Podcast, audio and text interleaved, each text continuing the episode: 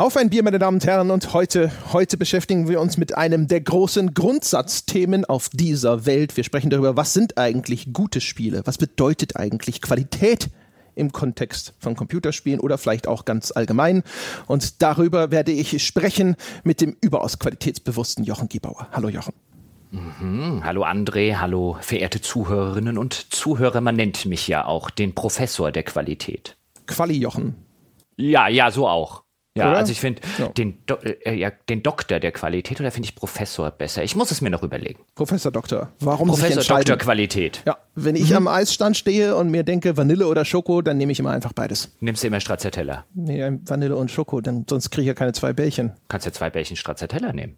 Das ist auch nicht das gleiche, das sind ja Schokosplitter drin, das ist was anderes ist- als Schokoeis. Ja, das geht außerdem, nicht. Ja, außerdem möchte ich mal an dieser Stelle hinzufügen, Leute, die Stracciatella essen, ja, die sind äh, ganz komisch. Wenn es denn Gutes ist, ist es noch was anderes. Stracciatella hierzulande ist halt meistens scheiße. Ich finde Stracciatella ist vollkommen indiskutabel. Das ist wie Müllermilch in seinen Kaffee schütten. Weißt du, mit so Leuten würde ich nicht mal podcasten. Jetzt wird's mir gerade wieder sympathisch. Aber Apropos, ja, Bier, oder? ja, ich würde sagen, und bevor wir uns den Kopf darüber zerbrechen, welches Eis jetzt dazu führt, dass irgendjemand ins Exil geht, sprechen wir doch über. Bier. Ja, oder, oder, oder dieses blaue Engel, das geht auch, finde ich, gar nicht. Ja, also einfach nur, um das mal zu. Kennst du nicht blaue Engel? Das ist doch die Stripper bei dir um die Ecke. Nein, das ist die Blue Oyster Bar, das ist wieder was anderes. Nein, nein, äh, blauer Engel, das gibt's bei uns mittlerweile an so gut wie jeder Eisdiele und das ist auch ganz seltsam. Okay. Ja, also das, das, ist so ein Schlumpfeis. ja, so ungefähr. Und das essen aber Leute, glaube ich, die auch Stracciatella essen. Schmeckt es nach Blaubeer oder was muss man sich Nee, darunter es, vorstellen? äh, es schmeckt total chemisch. Ich habe keine Ahnung, was das sein soll. Und es steht blauer Engel dran.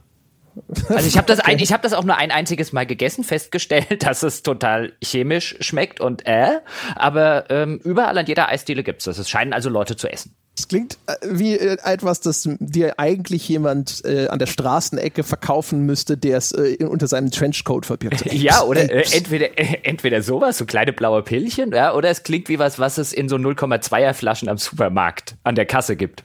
Ja, Ja, genau. Neben dem 1040 und dem Jägermeister gibt's noch ein Fläschchen blauer Engel. Ja, genau. 0,1 wahrscheinlich eher. Ja, stimmt. Also ich kaufe die da sehr, sehr selten. Ich kaufe meistens die großen Flaschen. Nein, Quatsch. Äh, reden wir über Bier. Ich habe ja extra für heute, wir reden über Qualität, ja. Wir reden über wichtige, profunde Themen und dann habe ich mir natürlich ein Bier für die Erleuchtung, habe ich mir zurechtgelegt, denn ich trinke den Lucky Buddha.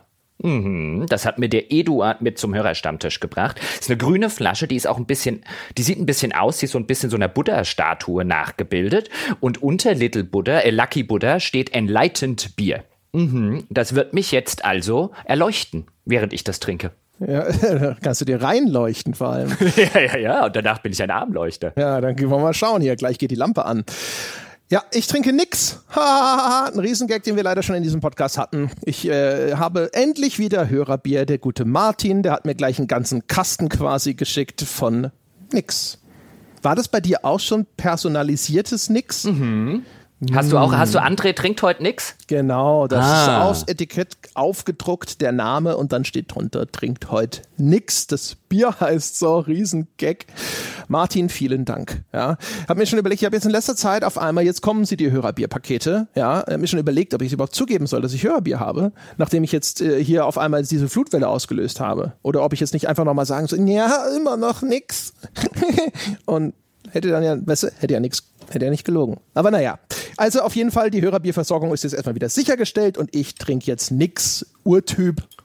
Sehr gut. Ich bin gespannt. Das war ein, ein ganz süffiges, äh, nicht besonders herausragendes, aber den Gag fand ich auch ganz nett. Jochen trinkt heute nichts und dann habe ich mehrere Tage mal nichts getrunken. Und Martin hatte mir aufgrund deiner Beschwerden, dass du ja an Hörerbiermangel leiden würdest, hatte er mir eine E-Mail geschrieben und hat gefragt, meinst du, ich soll dem André mal nix schicken? Und dann habe ich zurückgeschrieben, ich glaube, der André kann nix gebrauchen.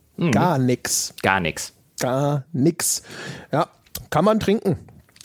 Bisschen, bisschen herb im Abgang, aber ansonsten tatsächlich ganz süffig. Das kippe ich mir jetzt hier einfach ganz locker rein. Danke, Martin. Und ich, ich habe hier in der Zwischenzeit mal den äh, Lucky Buddha probiert. Das ist ein typisches asiatisches Bier, das keinem wehtut. Ist es tatsächlich asiatisch? Ich habe gedacht, das ist jetzt irgendeine deutsche, amerikanische Brauerei, die sich gedacht hat, hier, komm, mal so. Nee, ist chinesisch, Habe ich allerdings auch recherchieren müssen. Steht nämlich nicht auf dem Bier drauf. Da steht so gut wie gar nichts drauf. Da ist hinten von so einem Importeur noch ein Aufkleber. Und dann habe ich das mal bei Google reingehackt, weil ich schon mit dem Eduard, der es mir mitgebracht hatte, wir haben schon gerätselt, wo das wohl herkommt, weil er meinte, er habe das da einfach stehen sehen und so die Flasche und so weiter hat er cool gefunden. Deswegen einfach mit eingepackt. Aber wir wussten beide nicht, wo es herkommt. Und dann habe ich zu Hause mal gegoogelt. Es kommt aus China und es tut keinem weh. Mm, ja, da, das ist wahrscheinlich das Bier, damit wirft der Inhaber des chinesischen Restaurants nach dir, wenn du die Zeche prellst. Ja, ich dachte mir mit Ente süß-sauer oder so, aber egal. Ja, aber es wird mich bestimmt jetzt erleuchten. Mhm. Ja, das wollen wir doch hoffen. Ja, erleuchten. Ich habe noch nie Ente süß-sauer gegessen, fällt mir gerade ein. Vielleicht sollte ich das mal machen. Da, das ist, ja, da, mhm die nächste Erleuchtung wartet sozusagen auf dich. Aber sprechen wir über Qualität. Gebauer, Sie waren doch schon vor Monaten in irgendeinem Think Tank, der sich mit Qualität auseinandergesetzt hat. Sie können das doch jetzt eigentlich quasi mal in drei Sätzen zusammenfassen, was diese ganzen anderen, viel klügeren Menschen dort gesagt haben und dann sind wir hier fertig. Und dann gehen wir alle nach Hause, oder? Ja. Ja, das könnte ich natürlich, wie, wie alle viel klügeren Menschen. Warte, hast du, hast du mich gerade den dümmsten Menschen bei diesem Think Tank genannt? Das wäre sonst ein schlechter Think Tank gewesen, oder? Das ist wirklich eine unerhörte Frechheit, was ich mir hier mittlerweile in meinem eigenen Podcast bieten lassen Wir werden muss. doch wohl hoffentlich auf Qualität geachtet haben. Naja, es gibt ja unterschiedliche Definitionen von Qualität und unter eine bin offenbar ich gefallen. Wenn es überhaupt sowas wie Qualität gibt. Äh, ja, aber das war tatsächlich so ein bisschen die Frage dieses Thinktanks, ähm, auf den mich äh, der, das Grimme-Institut eingeladen hatte, schon letztes Jahr, ist also schon ein Weilchen her. Und seitdem trage ich mich so ein bisschen mit dem Thema und bin schwanger gegangen mit diesem Thema der Qualitäten. Wir haben immer mal wieder gequatscht, wollen wir das mal in einem Sonntagspodcast verhandeln, weil es einfach so viele interessante Facetten gibt, wenn man ein bisschen genauer drüber nachdenkt. Denn im Rahmen dieses Thinktanks ging es grundsätzlich auch um die Frage, was macht denn ein gutes Spiel aus? Oder wie funktioniert denn der Qualitätsbegriff bei Spielen? Und da sitzt man jetzt vielleicht zu Hause im ersten Schritt und sagt sich ein Duh, also das machen wir doch jetzt schon seit Jahren nicht. Man guckt immer in Spielemagazine, die geben doch Wertungen ab, da gibt es unterschiedliche Kategorien und so weiter und so fort. Aber wenn man ein bisschen näher drüber nachdenkt und das ganze Feld dieser Qualität ein bisschen aufdröselt, dann kommt man halt relativ schnell zu dem Punkt, wie viele unterschiedliche Qualitätsmaßstäbe es dort draußen gibt. Und dann kommt man auch schnell an den Punkt, wo man sagt, welche spielen denn im Kosmos der Spiele eine große Rolle?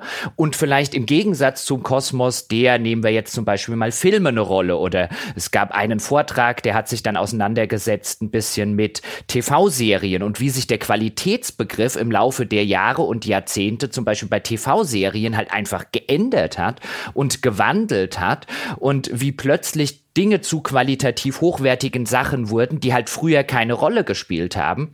Zum Beispiel in dem ganz großen Aufkommen der TV-Serien in der Popularität, jetzt würde ich sagen in den letzten 20 Jahren, war es irgendwann für die Konnoisseure oder für die, die diesen Qualitätsdiskurs auch im Internet und in einer Öffentlichkeit geführt haben, wurde es zum Beispiel sehr, sehr wichtig, dass das keine Network-TV-Serien sind, also nicht von den großen amerikanischen TV-Networks, nicht von den großen Mainstream-Massenmedien-Networks, die können ja keine Qualität produzieren. Wichtig war also für den Qualitätsbegriff, ist das von einem kleineren Netzwerk, von einem kleineren Sender, ja, nein. Was ähnliches finden wir zum Beispiel im Spielebereich, wo es mittlerweile einige Leute gibt, für die Indie ein gewisses Qualitätslabel ist, Schrägstrich AAA, großer Hersteller, ein Qualitätsmanko. Und all das ist jetzt ein Aspekt dieser ganzen Diskussion, dachte ich, können wir mal in einem Sonntagspodcast beleuchten, weil finde ich eigentlich sehr, sehr spannend, wie solche Dinge, nämlich wer hat es produziert, plötzlich zu einem qualitativen Maßstab werden. Ja, hab so im Vorfeld habe ich so, als ich so angefangen habe, drüber nachzudenken, habe ich mir auch gedacht, so wahrscheinlich, also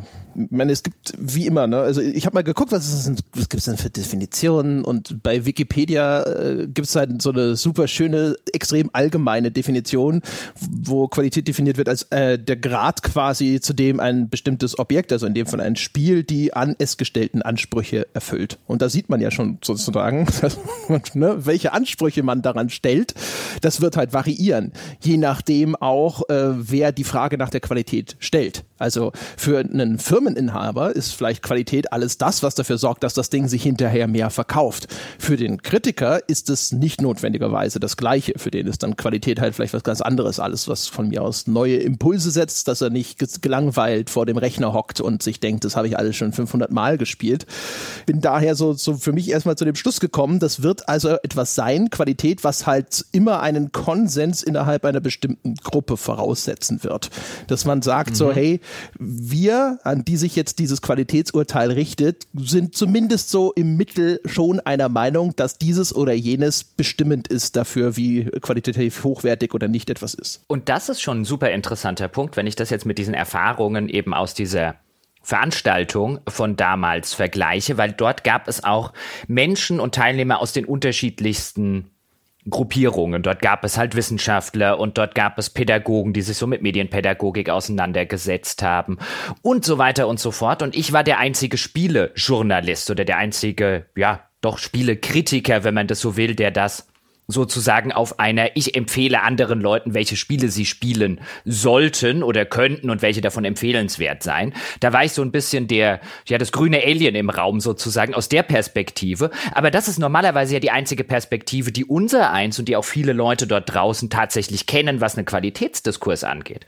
Und dann gab es so zum Beispiel Gruppenarbeiten, also dann hat man sich so zusammengesetzt und hat so verschiedene Qualitäts Diskussionen und Begriffe ein bisschen durchgesprochen. Und dann hat man halt schnell gesehen, wenn man mal aus dieser Filterblase des Spielejournalisten rauskommt, wie unterschiedlich dann, wenn die Gruppe nicht homogen ist, wie du es gerade gesagt hast. Also wenn der, wenn wir haben und wenn wir bestimmt im weiteren Verlauf noch dazu kommen, wir haben, glaube ich, wir alle als eine Öffentlichkeit im Rahmen dieses Podcasts zum Beispiel oder des Spielejournalismus, glaube, wir haben einen nicht immer deckungsgleichen, aber wir haben schon einen Konsens, was eine gewisse Qualität angeht. Und hier hat man dann mit Leuten geredet, die sich ebenfalls sehr intensiv mit Spielen auseinandersetzen, aber einen völlig anderen Qualitätsmaßstab hatten. Da geht dann zum Beispiel der Medienpädagoge oder die Medienpädagogin, für die ist im ersten Schritt mal relativ wichtig, taugt dieses Spiel, um Kindern irgendetwas beizubringen, auf welche Form auch immer. Das ist extrem wichtig für den Qualitätsmaßstab aus dieser Sichtweise, wo du als Spielejournalist natürlich erstmal da sitzt und sagst, das ist doch völlig egal. Das kann doch kein Qualitätsmaßstab sein, weil mir fallen ja sofort sehr viele Spiele ein, die ich nie einem Kind oder Jugendlichen in die Hand geben würde, die aber super Spiele sind.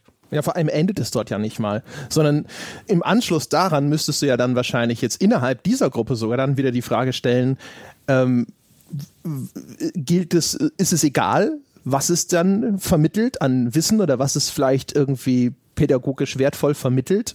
Oder ist es so, als müssen es auch noch Dinge sein, die irgendwie lebensrelevant sind, zum Beispiel? Ja? Also ist ein Spiel dann qualitativ hochwertig oder hochwertiger, wenn es äh, Skills vermittelt, die halt dann für das Kind in seinem späteren Leben sinnvoll sind? Also wenn ein Spiel ihm bringt, wie es seine Steuererklärung macht, ist das eine höhere Qualität, als wenn das Spiel ihm nur beibringt, weiß ich nicht, was ist ein unwichtiger äh, keine Ahnung, äh, äh, äh anderes Beispiel, das weniger Aliens ist. in den Kopf schießen? Ja, oder ja, genau, also keine Ahnung. Das Problem ist natürlich, also diese Güterabwägung, ne, dann, die dann sofort wieder stattfinden müsste, so motorisch, äh, also Hand-Auge-Koordination. Das kann ja auch, zum, könnte wichtiger sein als eine Steuererklärung, auch je nachdem, wie das Leben des Kindes so verläuft. Ja, und ob, ob tatsächlich Alien-Invasionen kommen, weil dann sollen sie mal alle ankommen mit ihren Steuererklärungen, wenn die hier antanzen. Weiß ich mhm. nicht, wenn sie die sehen, dann machen die gleich wieder kehrt.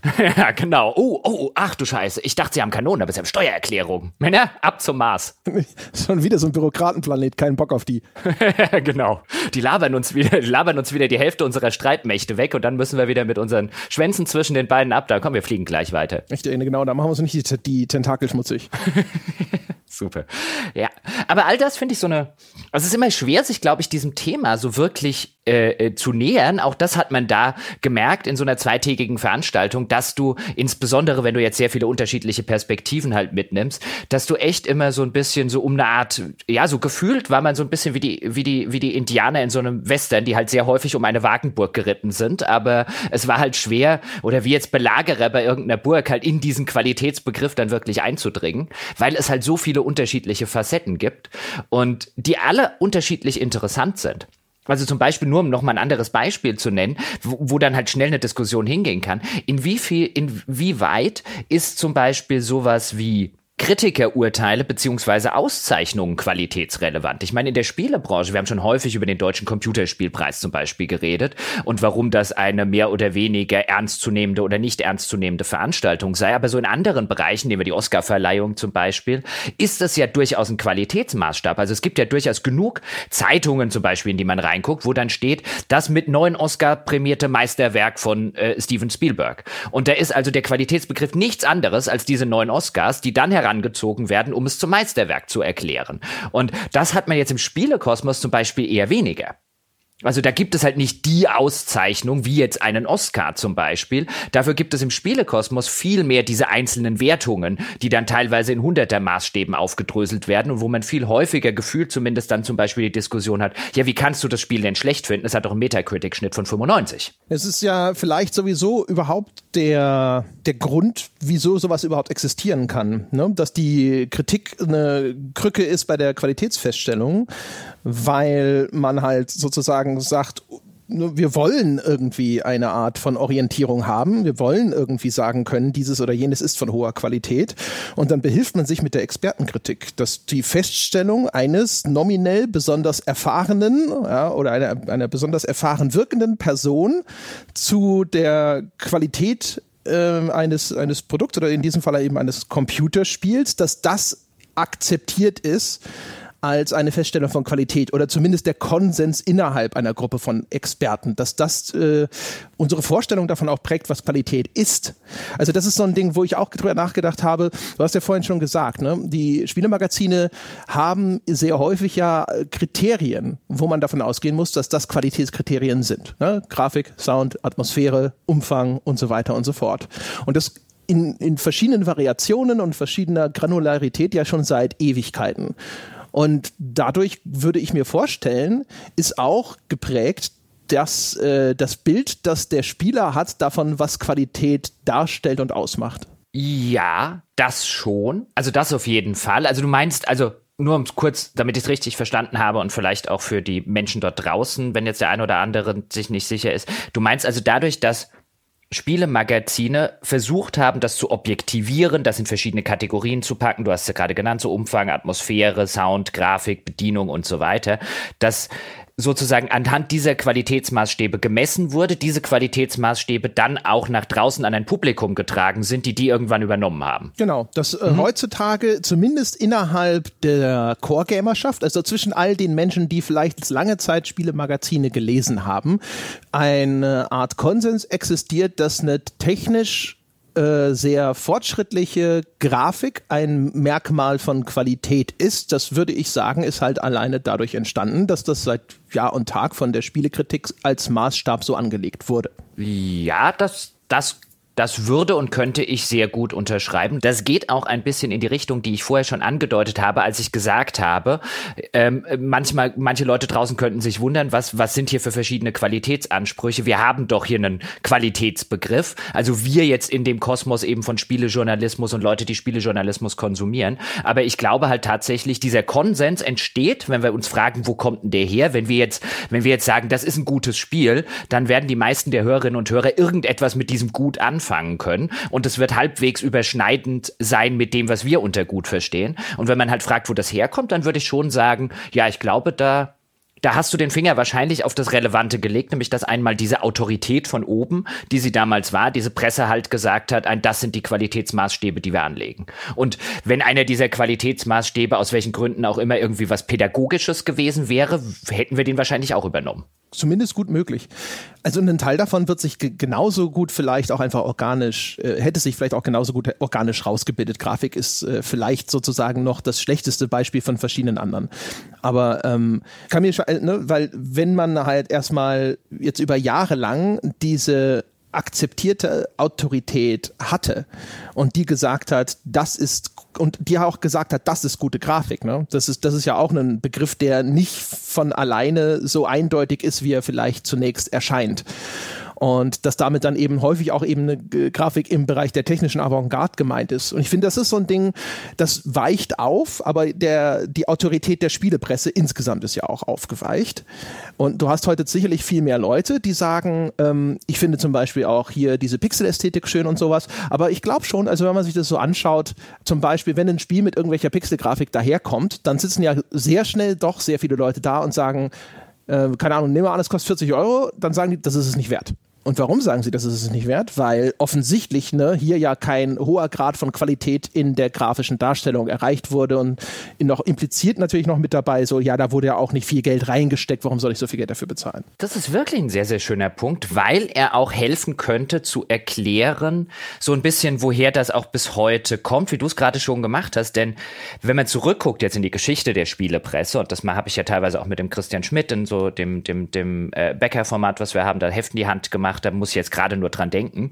So ein, was waren denn auch die Qualitätsmaßstäbe früher, als das angefangen hat, als es so zu Happy Computer Zeiten in den 80er Jahren, als die ersten Spielemagazine entstanden sind. Und diese Grafik und Sound, also diese technischen Qualitäts Wertungen, die begleiten dich, seit es Spielemagazine gibt. Und die gibt es bis heute mehr oder weniger in einer relativ unangetasteten Form, wenn man sich die restliche Evolution der Wertungssysteme anguckt, eben dieses Grafik, Sound oder manchmal auch sub summiert unter Präsentation.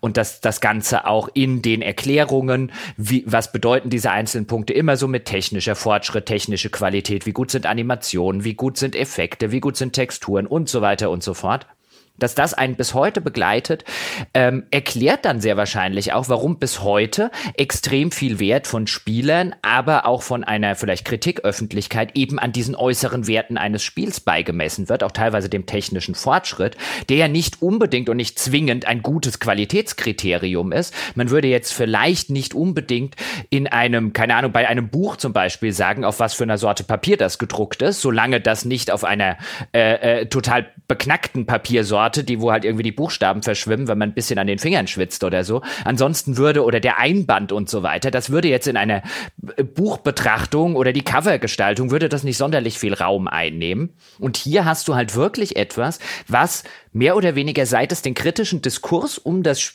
Medium Computer und Videospiele ging, stand immer in einem, nicht in dem, aber in einem Mittelpunkt eben die Technik und im Gegensatz dazu kam relativ spät dann sowas wie zum Beispiel Story. Und auch das könnte erklären, warum heute noch immer sehr viel über Technik geredet wird, aber Geschichten teilweise auch auf Entwicklerseite, wenn man dann merkt, wie viel Zeit und wie viel Aufwand ist reingeflossen, immer noch vergleichsweise nebensächlich sind, weil sie erst relativ spät auf diese Party kamen. Genau, ne? Es ist ein bisschen historisch bedingt, weil die Geschichtenerzählung kam ja auch erst später ins Computerspiel. Mhm. Es startet ja rein mechanisch. Ein zweiter Grund, der sicherlich auch damit zusammenhängt, ist genau diese Sehnsucht nach einer gewissen Objektivierbarkeit, nach irgendeiner tatsächlich belegbaren Wahrheit, dem die Spielepresse ja sehr lange nachgeeifert ist. Und sage ich mal, der der Grad der technischen Reifung, der ist sicherlich einfacher und auch vielleicht objektiver feststellbar zum einen und zum anderen natürlich auch in der Frühzeit der Computerspiele waren diese ganzen technischen Erwägungen viel wichtiger, weil es noch so viel mehr Spiele gab, auch in dem ne, es gab ja noch nicht so dieses klar identifizierbare Hochpreissegment zum einen und dann zum anderen eben auch, es gab einfach noch sehr viel mehr richtigen Schrott, der halt einfach komplett broken und kaputt war. Den gibt es heute sicherlich auch noch massenhaft, aber der verschwindet im Orkus von Steam. Und was ich mir aber auch noch vorstellen kann, ist, ähm, wer es noch im Ohr hat, was unwahrscheinlich ist, aber nachhört oder sowas. Wir haben äh, irgendwann auch mal Folgen gemacht über Spielekritik und wie man wertet und sonst irgendwas. Und da habe ich auch schon gesagt, die große Kunst ist es eigentlich nicht festzustellen, wenn ein Spiel scheiße ist, das kann eigentlich jeder, die, sondern warum ist dieses Spiel so gut und ein anderes vielleicht ein bisschen besser, diese Schattierungen von gut oder auch überhaupt nur zu erklären, warum ein Spiel überhaupt gut ist. Das ist viel, viel schwieriger. Ähm, und ich könnte mir vorstellen, ein Gut existiert ja eigentlich nur als Gegenpart von schlecht. Ne? Das ist jetzt erstmal de, aber ich glaube, dass der der Crap-Konsens, ja, also die Feststellung, dass etwas schlecht ist, wegen technisch minderwertiger Umsetzung von Grafik oder Sound, wegen erkennbarer Bugs, Fehler, sonstigen oder wegen schlecht gelösten Gameplay-Systemen, der ist viel einfacher herstellbar. Und ich könnte mir vorstellen, dass im Umkehrschluss Titel mit ähm, dem Erreichen von sowas wie technisch hochwertiger Grafik, von wenig Unzulänglichkeiten, von wenig Bugs, von Polish, sauber ausgeführten, etablierten Mechaniken einen erstaunlich hohen Grundstock an Qualität anhäufen. Und ich habe das Gefühl, das ist auch das, was man sieht, wenn man auf die Spielekritik blickt. Wenn du ein technisch fortschrittliches Spiel ohne wirklich sauber erkennbare Mängel machst, an dem ansonsten vielleicht wenig Ungewöhnliches ist, dann musst du dich äh, schon anstrengen, um unter eine Marke von 80 oder vielleicht, oder vielleicht 70 zu fallen. Ja, wobei ich würde noch mal gerne einen kleinen Schritt weitergehen, weil äh, äh, zurückgehen, denn das, was du jetzt gesagt hast, das überspringt so eine, so eine, so eine, so eine, so eine Brücke, nämlich sozusagen, ich nenne sie jetzt mal die Weilbrücke. Denn ähm, wenn man sagt, das Spiel ist gut, weil, und jetzt hast du schon diese verschiedenen Schattierungen von gut zum Beispiel gemacht. Und da ähm, können wir auch gleich gerne noch weiterreden, weil das ist relativ interessant, wie dann die Begründungen von Qualität stattfinden und wie vielleicht an mancher Stelle auch so ein Scheitern an dieser Begründung stattfindet. Ähm, aber bevor wir sozusagen, oder wenn, wenn wir uns über diese Weilbrücke unterhalten, also über dieses, dieses Behaupten, das Spiel ist gut, weil, dann ist ganz interessant, wenn man in die Historie reinguckt, was ich ja mit dem Christian Schmidt in dem Format mache, ähm, das ich gerade erwähnt habe. Ähm, da geht es uns ja ein bisschen darum, wie hat sich denn der Qualitätsbegriff in der Spielekritik im Laufe der Zeit gewandelt. Und was relativ schön zu sehen ist, insbesondere in der Anfangszeit bis in die 90er hinein, mal gucken, wie das jetzt weitergeht, weil wir sind ja noch relativ am Anfang, ist aber, dass der Qualitätsbegriff relativ konstant bleibt und der Qualitätsbegriff eigentlich lautet, wenn man zwischen den Zeilen liest und wenn man mal genauer analysiert, was wird denn da eigentlich gemacht, was sind denn die Bewertungsmaßstäbe und so weiter. Wen das interessiert, wie gesagt, gibt es ein sehr dezidiertes äh, Bäcker-Format, das dann sehr dezidiert die einzelnen Magazine, einzelne Testberichte von damals Wertungssysteme auseinandernimmt. Deswegen gar nicht so sehr ins Detail, sondern so ein bisschen den Schluss, zu dem wir gekommen sind. Diese Weilbrücke wird immer überquert, in der Regel mit einem, das Spiel ist gut, weil ich dir das sage. Also dieses Autoritätenargument, was wir vorher schon hatten, in anderer Form bei das Spiel ist gut, ja, oder der Film ist gut, weil die Oscar Academy das gesagt hat. Und hier ist es, der Spielejournalist ist derjenige, der sagt, ob ein Spiel gut ist. Er entscheidet das und es ist gut, weil er oder sie das sagt. Und das hast du sehr, sehr lange Zeit im Spielejournalismus. Und ich würde sogar sagen, diese, Krü äh, diese, diese Entwicklung, die du später hast, du hast vorher mal gesagt, dieser Versuch, zu einer objektivierbaren Wahrheit zu kommen, der war, würde ich jetzt behaupten, gar nicht mal der Versuch zu einer objektivierbaren greifbaren Wahrheit zu kommen. Das war nicht das Ziel. Das war die Krücke, der man sich bemüht hat, um an das Ziel zu kommen, dass man immer noch derjenige ist, der jetzt mit einer größeren Berechtigung sagen kann, das Spiel ist gut, weil wir es dir sagen. Nämlich in diesem Konkurrenzumfeld GameStar, PC Games, die ganzen Magazine, die es damals gab. Das war nicht der Versuch, am Ende eine Wahrheit zu erlangen. Das war der Versuch, Glaubwürdigkeit im Gegenzug zur Konkurrenz zu gelangen. Und ich glaube, wenn man auf die Spielekritik was den Qualitätsmaßstab angeht, drauf guckt, dann wird man bis heute, das wäre so meine These, eine meiner zentralen Thesen für diesen Podcast, man wird bis heute eben den Punkt finden, dass bis heute sehr, sehr viele Magazine und sehr, sehr viele Kritiker immer noch operieren unter das Spiel ist gut, weil ich es dir sage und sehr schnell ins Schwimmen kommen, wenn man hinterfragt, was denn hier eigentlich die konkreten Stärken, Schwächen und so weiter sind, weil diese Weilbrücke nicht weiter überquert wird, als weil ich die Autorität bin. Ich arbeite für Magazin XY. Ja, absolut. Aber halt äh, wahrscheinlich aus äh, Hilflosigkeit, ne? Also weil das nicht mhm. geleistet werden kann, häufig. Das äh, ja, weil, ist ne, mm, meine mm, Meinung und das war ja das, was ich auch schon immer als Kritik gesagt habe, dass, äh, dass da erhebliche Analyseschwächen einfach vorherrschen. Und jemand, der schreibt, die Steuerung ist schlecht oder schwammig oder was auch immer, häufig nicht in der Lage ist zu dechiffrieren, warum das überhaupt der Fall ist. Das sind auch übrigens Grenzen, an die stoße ich auch selber immer noch. Manchmal hast du wirklich nur das Gefühl, da stimmt was nicht. Und manchmal kriegst du es raus und manchmal musst du die hier die Waffen strecken und sagen, aus irgendeinem Grund ist das komisch, aber ich kann jetzt nicht exakt benennen, woran das liegt, weil dazu gehört heute häufig echt ein gerütteltes Maß an Sachverstand, was äh, die Funktion von Computerspielen angeht. Ne? Da ist irgendwo eine Animation ein Ticken zu lang oder sonst irgendwas und das, da kannst du dann manchmal nicht den Finger drauflegen, weil es auch um so, so Sekundenbruchteile geht. Ja, also ich würde auch auf gar keinen Fall sagen, dass das, ähm, wenn man das jetzt als Mangel, was wir jetzt gerade äh, äh geschildert haben, aufgreift, dass das irgendwie Boshaftigkeit oder so ist, sondern dass das ähm, natürlich mit einem gewissen Sachverstand teilweise aber auch mit einem, wie weit kennt man sich über den Kosmos der Spiele hinaus aus. Also wenn wir uns jetzt insbesondere über so Sachen wie Regie, Storytelling und so weiter unterhalten, dann ist es natürlich halbwegs notwendig, um Stärken oder Schwächen zu benennen, dass man sich auch vielleicht ein bisschen in anderen Medien auskennt und halt einfach identifizieren kann. Pass auf, das ist keine originelle Geschichte oder so. Oder das hat schon mal in einem anderen Medium hundertmal besser funktioniert als hier. Hier wird das Medium Spielen nicht ausgenutzt und so weiter und so fort. Das ist selbstverständlich auch notwendig. Aber ich glaube, zu einem erheblichen Teil ist das halt auch der fehlenden Diskussion um was ist eigentlich ein gutes Spiel geschuldet. Denn es ist wirklich interessant, wie die Spielekritik und wir natürlich auch mit ihr. Es ist ja nicht so, als hätten wir bislang schon einen Podcast gemacht, in dem wir hätten wir genau aufgedröselt, was ist denn für André und Jochen ein gutes Spiel? Ja, das sind unsere Qualitätsmaßstäbe. Also die Spielekritik im Allgemeinen tut sich, seit sie existieren, halt extrem schwer darin, einfach einen Qualitätsmaßstab zu definieren. Du hast am Anfang eine, Diskus eine Definition äh, gemacht. Der Qualität ist das, was halt eine Gruppe von Menschen als so ein Maßstab, als Erwartungen äh, hegt. Aber was sind denn die Erwartungen? Also, wie soll denn der junge Spielekritiker äh, das genauer oder die junge Spielekritikerin das genauer benennen können als etwas schwammig und etwas um den heißen Brei redend, wenn man ihr über und ihm überhaupt keinen Maßstab zur Verfügung stellen kann? Weil wir uns nie darüber eigentlich unterhalten haben. Ich meine, das war immer so ein Smokescreen der Spielepresse. Ist so interessant, wenn du in alte So werten wir ähm, Magazinabschnitte reinguckst, wo sie ihre Wertungssysteme erklären, du am Ende feststellst, ihr habt trotzdem keinen Qualitätsmaßstab. Das ist halt alles, das ist halt, weißt du, immer halt nur den, den, den Schritt gegangen, den du halt gehen musst, die, die, die eine Hürde übersprungen. Es sieht so aus, als hätten wir hier wunderbar viele Sachen reingesteckt, äh, aber am Ende kommt trotzdem raus, na, gut ist, was wir sagen, das gut ist. Vielleicht ist es das am Ende ja auch auch. Ne?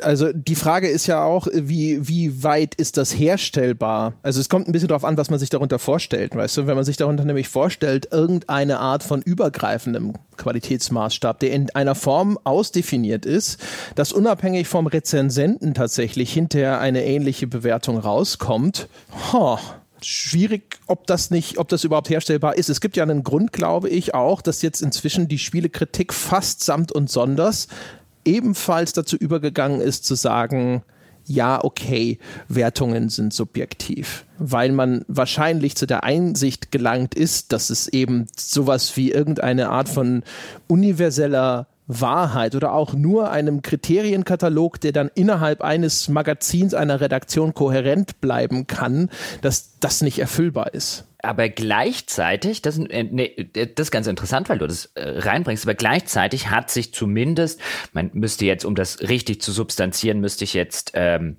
sehr, sehr viele Vergleiche anstellen, historischer Natur, mir sehr, sehr viele Datenpunkte rausholen. Aber zumindest gefühlt hat ja dieses, wir werten jetzt subjektiv, ja, wir gehen von dieser objektiven Sache weg, nicht dahin geführt, dass du eine größere, ein größeres Wertungsspektrum hast. Also sozusagen diese, diese, wir nennen es ab und zu mal durchaus in dem Bewusstsein äh, äh des ganzen Kontexts, aber ja mal so ein bisschen diese Wertungsgleichschaltung, wo dann gefühlt auf Spiel XY auf jeder Plattform äh, und auf jedem Magazin eine 9 von 10 oder vielleicht hier mal eine 8 von 10 aber dass du halt keine kein breites Spektrum hast, das ist ja, ja nicht besser Wertungsglocke. geworden. Nennen ja. wir es Wertungsglocke, weil es wie so eine Glockenkurve ist. Aber oh, ein super ja, Begriff geprägt. Ja, Wertungsglocke. Ja, sehr schön. Sehr die schön. wird auch immer gut. schön geläutet. Ja, super. Auf jeden Fall, diese Wertungsglocke, die hat sich ja nicht gefühlt und spürbar verändert, wenn man da jetzt drauf guckt. Das heißt, das würde ja sozusagen unserer These entsprechen, ja, nämlich dieses, als man gesagt hat, nee, ob objektiv werten wir jetzt nicht, sondern subjektiv, dann hat sich nichts geändert, weil man die ganze Zeit schon subjektiv gewertet hat. Das Interessante daran ist ja eigentlich, dass es nahelegt, dass ein breiter Konsens in der Kritik existieren muss, was Qualitätskriterien angeht, wenn die Wertungen dann sich alle in dem gleichen Bereich immer einpendeln, oder? Ja, wobei in, in der These, die wir jetzt oder in dem in der Diskussion, die wir jetzt geführt haben, wäre dann ja die naheliegende These, wenn es eben keinen de facto, also keinen, nein, de facto ist das falsche Wort, wenn es keinen sehr, sehr genauen, sehr, sehr detaillierten Qualitätskatalog gibt, wenn wir also beobachten, dass eben diese Weilbrücke sozusagen gerne endet bei, weil ich das jetzt halt sage, weil die Atmosphäre ist gut, weil ich halt sage, die Atmosphäre ist gut zum Beispiel, sieht man immer noch in erstaunlich vielen Spieletests, sieht man halt diese Behauptungen, die Atmosphäre ist gut und dann wird wenig bis gar kein Versuch unternommen, zu beschreiben und zu erklären, was an dieser Atmosphäre denn gut ist und wie das hergestellt hergestellt wird und so weiter und so fort. Ich glaube, wenn, wenn halt alle sozusagen oder die Mehrheit immer nur bis zu diesem Punkt geht ähm, und die, die, wie du es vorher schon selber gesagt hast, die Dinge, die ein bisschen zumindest nachweislicher sind, was zum Beispiel so Technik angeht, was zum Beispiel äh, äh eben diese ganzen technischen äh, äh, Sachen wie Umfang zum Beispiel. Umfang kannst du relativ einfach bestimmen. Oh, so unglaublich langes, umfangreiches Spiel, ganz viele Skills drin, ganz viele Gebiete und so weiter. Das kann man, also die Dinge, die sich einfach benennen lassen, ohne groß in eine sehr detaillierte Analyse zu steigen, wenn das am Ende eben die Qualitätsmaßstäbe sind, die in Ermangelung von anders formulierten genommen werden, dann muss einen so eine Wertungsglocke ja nicht wundern. Der Witz ist ja, dass sogar, sogar so was wie Umfang gar nicht so leicht zu bestimmen ist. Wenn ein Spiel irgendwie einen New Game Plus anbietet und ich kann es ja dann zweimal durchspielen, weißt du, ist das dann jetzt auf einmal viel Umfang oder rechne ich das raus, weil ich sage, na, der zweite Durchgang ist halt für den Arsch. Ja, zumindest da, wenn ich kurz einhaken darf. In der Regel siehst du auf den Pro-Listen der Spielemagazine dieser Welt ein Pro New Game Plus. Ja, ich sag ja nur, aber auch selbst da könnte man zumindest, aber das Interessante ist ja dann, wenn das jetzt tatsächlich nicht stattfindet. Ne? Und wie gesagt, also der Eindruck, der entsteht, ist ja tatsächlich, dass sich die Wertungen sehr häufig dann in so einem bestimmten Bereich konzentrieren. Und dann ist ja erstmal so das Ding, wo man sagen könnte, so, haha, vielleicht gibt es ja doch irgendwie zumindest so eine Art Qualitätskonsens. Ich würde halt immer vermuten, automatisch, das, also, das würde da ja mit reinfallen. Das muss also systemisch bedingt sein. Die eine Möglichkeit ist jetzt zu sagen, es gibt also anscheinend irgendeine Art von Konsens, was Qualitätskriterien angeht. Und ich glaube, dass das an sich per se nicht falsch ist. Ich glaube halt, dass das System nach wie vor an einer sehr überschaubaren Menge von Qualitätskriterien festhängt, die dann aber tatsächlich eigentlich gar nicht ausreichend sind oder sein sollten, um Qualität festzulegen. Aber das sind dann halt so die Dinge, die entweder so etabliert oder so einfach feststellbar sind, dass auf sie immer im Kern zurückgegriffen wird. Nämlich mhm. eben technische Kompetenz der Ausführung äh, oder auch äh, äh sowohl was Grafik angeht als auch was Gameplay angeht. Das heißt, wenn du hast dann ein Spiel wie The Division, das grafisch extrem äh, technisch kompetent ausgeführt ist und dessen Gameplay auch jetzt nirgendwo viel aneckt. Ja? Und dann funktioniert es und funktioniert es und funktioniert es und dann kommt es halt überall da rein, weil nämlich all, all die anderen möglichen Qualitätskriterien, die sonst noch existieren könnten und meiner Meinung nach, ne, das sind jetzt wieder eher in einer ist ja dann auch äh, ein Geschmacksurteil häufig dann, was da so mit reinkommt, aber auch existieren sollten. Die sind entweder nicht berücksichtigt oder gar nicht in der Gewichtung zumindest nicht wirklich schwerwiegend berücksichtigt. Äh, würde ich auch zustimmen. Anders formuliert könnte man also sagen, wir reden bei Qualität im Spielejournalismus eigentlich über den kleinsten qualitativen Nenner. Ja, also wir haben auch genau, den simpelsten, glaube ich. Genau, den, den einfach zu identifizierenden.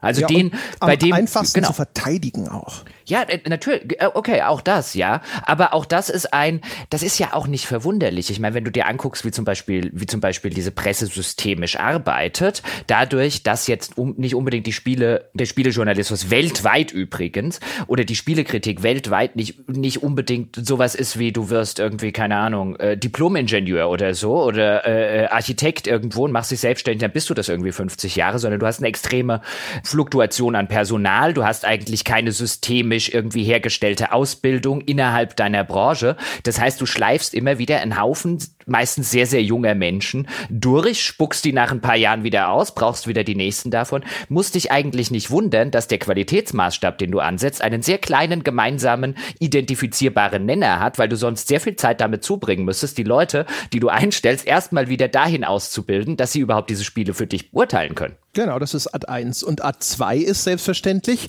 wie so oft, ähm, was, was für äußere systemische Umstände bestimmen denn vielleicht auch die Merkmale deiner Kritik?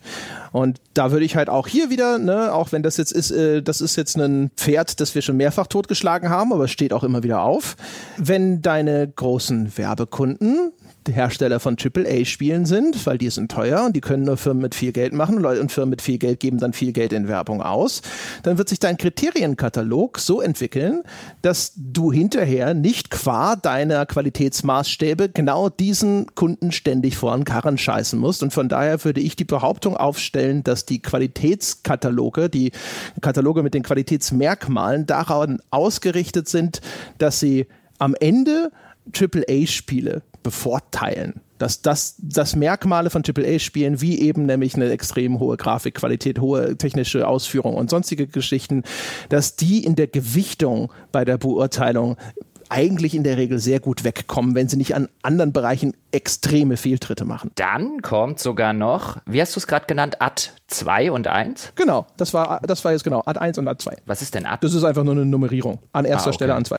Ah, okay. Wie, mein Vater Ad? hat immer gesagt Ad 1. Ich nehme an, dass das lateinisch ist, keine Ahnung. Okay, ich habe das noch nie irgendwie in einer Diskussion gehört, deswegen hat es mich nur gerade gewundert. Ich habe schon gedacht, dass das bedeuten soll, aber dann benutze ich das jetzt einfach weiter. Dein Vater wird schon wissen, was er tut. Ja, ja und sage Ad 3 weil Ad 3 wäre dann das Publikum, für das man arbeitet. Weißt du, und wenn du wie eine Spielepresse aus dem, aus dem Hintergrund der Kaufberatung kommst, dann ist es ja auch da nicht inhärent sozusagen dein Job oder beziehungsweise dein Wunsch, dass man eben einen wie auch immer gearteten Qualitätsmaßstab anlegt, der vielleicht funktionieren würde wie jetzt bei einer Oscar Academy, sondern dein Job ist es ja erstmal, dass die Menschen, die hoffentlich sehr zahlreichen Menschen, die dein Magazin kaufen, am Ende ein Spiel kaufen, weil du ihnen das empfohlen hast und dann am Ende rausgehen mit einem, oh ja, da hatte die Gamestar, die PC Games oder wie auch immer, aber sehr recht, das hat mir sehr viel Spaß gemacht. Das heißt, dein Job war es auch noch, zu antizipieren, was deine Leser gut finden oder nicht gut finden und ihnen zu sagen, dass das gut ist oder nicht gut ist.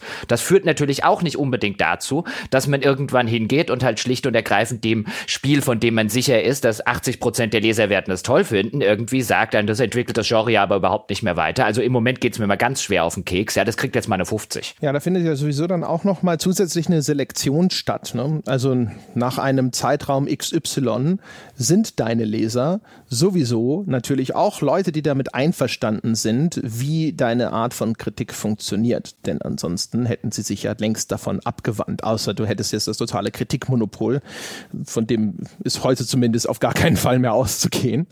Ja, aber das hattest du ja eine Zeit lang, wenn ich jetzt kurz ein Beispiel einwerfen darf, das hat man, finde ich, wunderbar gesehen bei Call of Duty. Call of Duty war über einige Jahre hinweg eine Marke, bei denen, die, die bei den Lesern oder Konsumenten dieser Magazine auch sehr schön angekommen ist, weil sie auch teilweise dann eben über diese technische Natur, wie wir es vorher schon gesagt haben, sehr gut funktioniert hat. Dieses typische, was es damals immer hieß, dieses Actionfilm zum selber spielen und so weiter. Und dann setzte eine Ermüdungserscheinung bei einem Teil, zumindest bei einem nicht ganz unerheblichen Teil ein. Dann fing halt dieses an, unoriginell jedes Jahr dasselbe.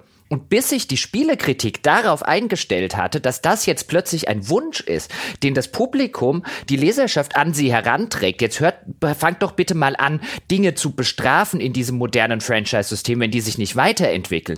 Da das vorher nie ein Qualitätsmaßstab in einer Kritik war, der jetzt plötzlich von außen rangetragen wurde, hat sich die Spielekritik lange, lange schwierig getan, ähm, das in irgendeiner Form zu berücksichtigen, weil das war ein äußerer Einfluss, das kam nicht von innen. Von innen hättest du wahrscheinlich wahrscheinlich sogar eher gehabt, dass der ein oder andere Kritiker oder die ein oder andere Kritikerin vorher schon weniger Wertung, eine niedrigere gezückt haben, weil es ihnen zum Hals raushing. Aber halt durch das Antizipierte, das hat die ganze Zeit den Leuten gefallen, das wird ihnen weitergefallen. Das ist das, was unsere Leser haben wollen. Hast du dann halt die Wertung abgegeben und plötzlich steht der undankbare Leser da und sagt, das will er jetzt so nicht mehr. Ja, ich weiß gar nicht, das hatten wir neulich schon mal, aber ich grab's wieder aus, weil da sind wir ja wieder so ein bisschen in der Verhaltensforschung.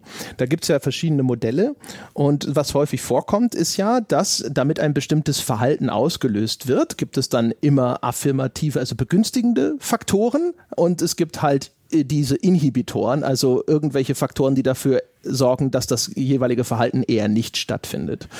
Und du hast halt aber auch hier natürlich dann erstens dieses, dieses Affirmative, dass die ganze Zeit Call of Duty irgendwelche Verkaufsrekorde aufstellt. Und unglaublich viele Menschen scheinen Call of Duty zu lieben. Was dann dich natürlich darin bestärkt zu sagen, okay, Call of Duty ist offensichtlich eine Franchise, die die Leute lieben. Das ist offensichtlich für ganz viele Leute ein richtig gutes Spiel. Das muss ich abbilden. Das verhindert eine Veränderung deiner Perspektive. Und genauso hast du aber auf der anderen Seite natürlich auch dann wieder ein damals vielleicht noch als Werbekunde beim Spielemagazin aktives Activision, wo du fürchten musst, wenn du jetzt auf einmal anfängst zu sagen, ja, das neue Call of Duty ist eine 50, dass die sagen, what the fuck? Ja, und wenn du dann aber das Ganze vergleichst, also insbesondere in der Zeit, wo wir jetzt vielleicht reden, so vor zehn Jahren oder so, als das so langsam angefangen hat, und dann vergleichst du das mit anderen Medien zum Beispiel, und dann finde ich es ganz interessant, wie zum Beispiel der Mainstream über sehr, sehr viele Jahre hinweg für die Spielekritik gleichbedeutend war mit guter Qualität. Also dieses, dass Indie eigentlich besser ist als der Mainstream, das ist eine sehr, sehr moderne, zumindest in dem, in dem Ausmaß, das es mittlerweile angenommen hat, eine sehr, sehr moderne Qualitätshaltung. Während. Und vielleicht sogar nach, es würde, meine Vermutung wäre nach wie vor sogar eher noch eine Minderheit. Sicherlich inzwischen mhm. eine große und laut, mhm. ausreichend laute Minderheit, aber es glaube noch nicht, dass wir jetzt an dem Punkt sind, wo das eine Größe hätte, dass man sagen könnte. Also man sieht es ja auch. Ne? Es gibt ja gab und gibt, glaube ich, immer noch genügend Versuche, wo sich Sachen explizit an Fans von Indie-Spielen mhm. richten und das sind nicht die großen Reichweiten starken Magazine oder ähnliches. Das, das, das auf jeden Fall. Aber ich, ich würde halt sagen, dieses Indie als Qualitätsmaßstab versus äh, Mainstream, das ist zumindest mittlerweile eine hörbare Stimme in dem Qualitätsdiskurs. Das war nicht immer so. Und das war ja insbesondere, wenn du dir jetzt zum Beispiel die, sagen wir, guck dir die Filmkritik an. Also gerade die bekannten äh, Filmkritiker und teilweise auch in der Literaturkritik zum Beispiel, die bekannten, die, die, ähm, äh, wo man jetzt denken würde mit dem größten Publikum und so weiter, da war es ja teilweise so, oh, moderner Mainstream-Hollywood-Film, der muss ja scheiße sein. Zumindest diesen Eindruck konnte man gewinnen. Also in der Filmkritik und auch in der Literaturkritik war eher das Unbekannte, das Kleinod, die Perle ausgraben, zumindest über sehr viele Jahre lang, erheblich prominenter als in der Spielekritik, die sehr viel mainstreamiger fokussiert war. Das finde ich ganz interessant. Also, wo du jetzt sagen würdest, weißt du, so in, wenn du in die 90er reinguckst, weißt du, die Spiele-Blockbuster der großen Hersteller, alle tolle Wertungen gekriegt. Die äh, Film-Blockbuster der 90er bei 90er Jahre äh, äh, Spiele, äh, äh, Filmkritiker, hast du viel mehr dieses, oh mein Gott, das ist der größte Schund, den ich je gesehen habe, äh, 0 von 5 Sternen. Die Spielekritik hat da ja auch aktiv gegengesteuert. Also das war durchaus so, dass ich immer wieder mal mitgekriegt habe, dass man das als warnendes Beispiel begriffen hat eher. Ne? Denn die Filmkritik, zumindest jetzt in Deutschland, ne, auch jetzt früher, wenn es um Heftverkäufe und so ging, das galt ja als etwas, das komplett marginalisiert war. Ne? Also man will unbedingt eben nicht wie die Filmkritik werden, die dann äh, in, wie so ein brotloser Künstler ne, für seinen eigenen ästhetischen Anspruch schreibt und alle schütteln nur den Kopf, weil er jetzt gerade dem neuen Blockbuster, den alle geil finden, äh, ausgerechnet scheiße findet, weil es dann eben als ähm, äh, sagen wir, für den Konsumenten als Kaufberatung, als Empfehlung oder wie man es auch nennen will, auf einmal nutzlos geworden ist, weil es nur noch diese winzige Gruppe gibt, mhm. die dann hinterher mit diesen Empfehlungen was anfangen kann. Und genau da sind wir halt wieder bei dem Punkt der Kaufberatung. Also wenn mein, wenn mein Anspruch ist, wenn ich meine Kritik verkaufe, und meine Qualitätsbeurteilung, wenn ich die verkaufen will. Und wenn ich die verkaufen will im Sinne von einem, du gibst mir Geld dafür, dass ich dir sage, wofür du dein Geld ausgeben sollst, dann musst du ja mithin ähm, sozusagen antizipieren, was will mein Publikum. Und dann kann ich es mir schlechterdings kaum leisten, das, von dem ich weiß, dass es mein Publikum toll finden wird, schlecht zu bezeichnen, weil ich es schlecht finde oder weil ich finde, dass nach meinen oder nach den, nach den sinnvollen qualitativen Maßstäben es schlecht ist, weil dann erledige ich meinen Job nicht, weil dann kaufen die von mir ein Produkt, das sie nicht haben wollen und dann hören sie auf, das Produkt zu kaufen. Und ich glaube, wenn du seitdem Spielekritik weniger unter diesem Maßstab der Kaufberatung agiert, zumindest nicht mehr, lang nicht mehr so sehr unter dem Diktat, wie das früher früher mal war, würde man hoffen, dass sich dann auch ein breiter, breitere, eine breitere Öffentlichkeit entwickelt. Und ich meine, teilweise entwickelt sie sich ja durchaus. Wenn man zum Beispiel jetzt vielleicht nicht ganz bei den Riesenmagazinen guckt, aber ob man jetzt bei YouTube guckt oder bei Podcasts und so weiter, dass sich da die Kritik schon durchaus ein bisschen diversifiziert und vielleicht mehr in die Richtung des Kritikers geht, wie man jetzt vielleicht so einen Roger Ebert oder so kennt oder wegen mir auch einen Marcel Reich-Ranitzky oder so, die halt einfach nur sagen ein, hey, wenn du, du bekommst von mir halt das Marcel Reich-Ranitzky-Urteil und entweder gefällt dir das oder es gefällt dir nicht, aber hey, if you don't like my fire, then don't come around. Ja, es hat sich ja auch da wieder ein bisschen was auch an den Rahmenbedingungen geändert, auch durch das Aufkommen von von Indie, aber auch durch das Aufkommen jetzt von digitaler Distribution, nämlich die Preisspanne von Computerspielen. Das Risiko, dass du 60 Euro in den Sand setzt, das sorgt natürlich dafür, dass dann auch der Käufer erstens einen viel größeren Wunsch nach Kaufberatung hat, weil ne, sein finanzielles Risiko ist viel größer. Das heißt, der Wunsch nach einer Sicherheit bei der Investition ist viel größer. Ähm, als auch das jetzt eben umgekehrt, wenn ich jetzt äh, für ein Indie-Spiel ne, teilweise nur noch 10 Euro, sogar wenn es neu erschienen ist, ausgeben muss oder so, dann ist es auch viel verschmerzbarer. Wenn, ähm, ne, dann sind die Hürden nicht mehr so groß, vielleicht auch sogar die Ansprüche dann hinterher nicht mehr so groß. Das heißt, die, der Raum ist dann auch auf einmal viel eher da für eine andere Art von Kritik. Ja, wobei ich zumindest zum Teil den Eindruck habe, dass sozusagen das Publikumsinteresse von früher jetzt ersetzt wird durch, was ist denn das Echo in einer Öffentlichkeit? Also, ist natürlich immer schwer, das zu quantifizieren, aber wenn du jetzt heute hingehen würdest als etabliertes Magazin und dem Zelda Breath of the Wild eine 5 von 10 gegeben hättest, ich glaube, es wäre relativ wurscht, ob du die jetzt gut begründet hättest oder schlecht begründet hättest. Ich glaube, das öffentliche Echo in deinen Kommentarspalten und so weiter wäre ausgefallen, sehr vernichtend. Das ist sicher richtig. Also, will nicht behaupten, dass das jetzt ein sehr schwerwiegender Faktor ist, aber selbst da würde das zu einem gewissen Grade mit reinspielen, weil weil die Feststellung ist ja, jetzt habe ich meine 60 Euro vielleicht für was anderes ausgegeben und ich hätte was Besseres haben können. Also selbst da würde ich sagen, spielt das sicherlich auch mit eine Rolle, aber es ist nicht die einzige.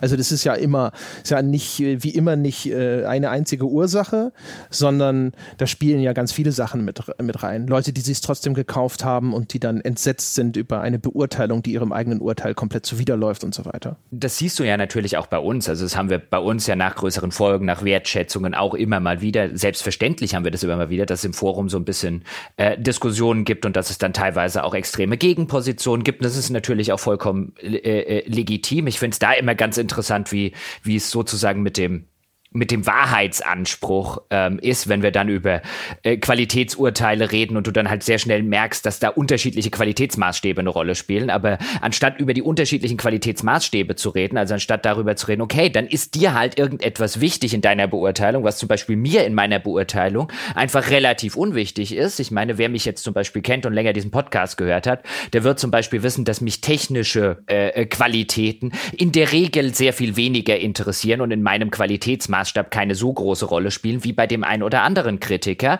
Auch das so ein Fall von eben, wenn man mich länger hört, wird man wahrscheinlich wissen, was mir wichtig ist und was mir weniger wichtig ist.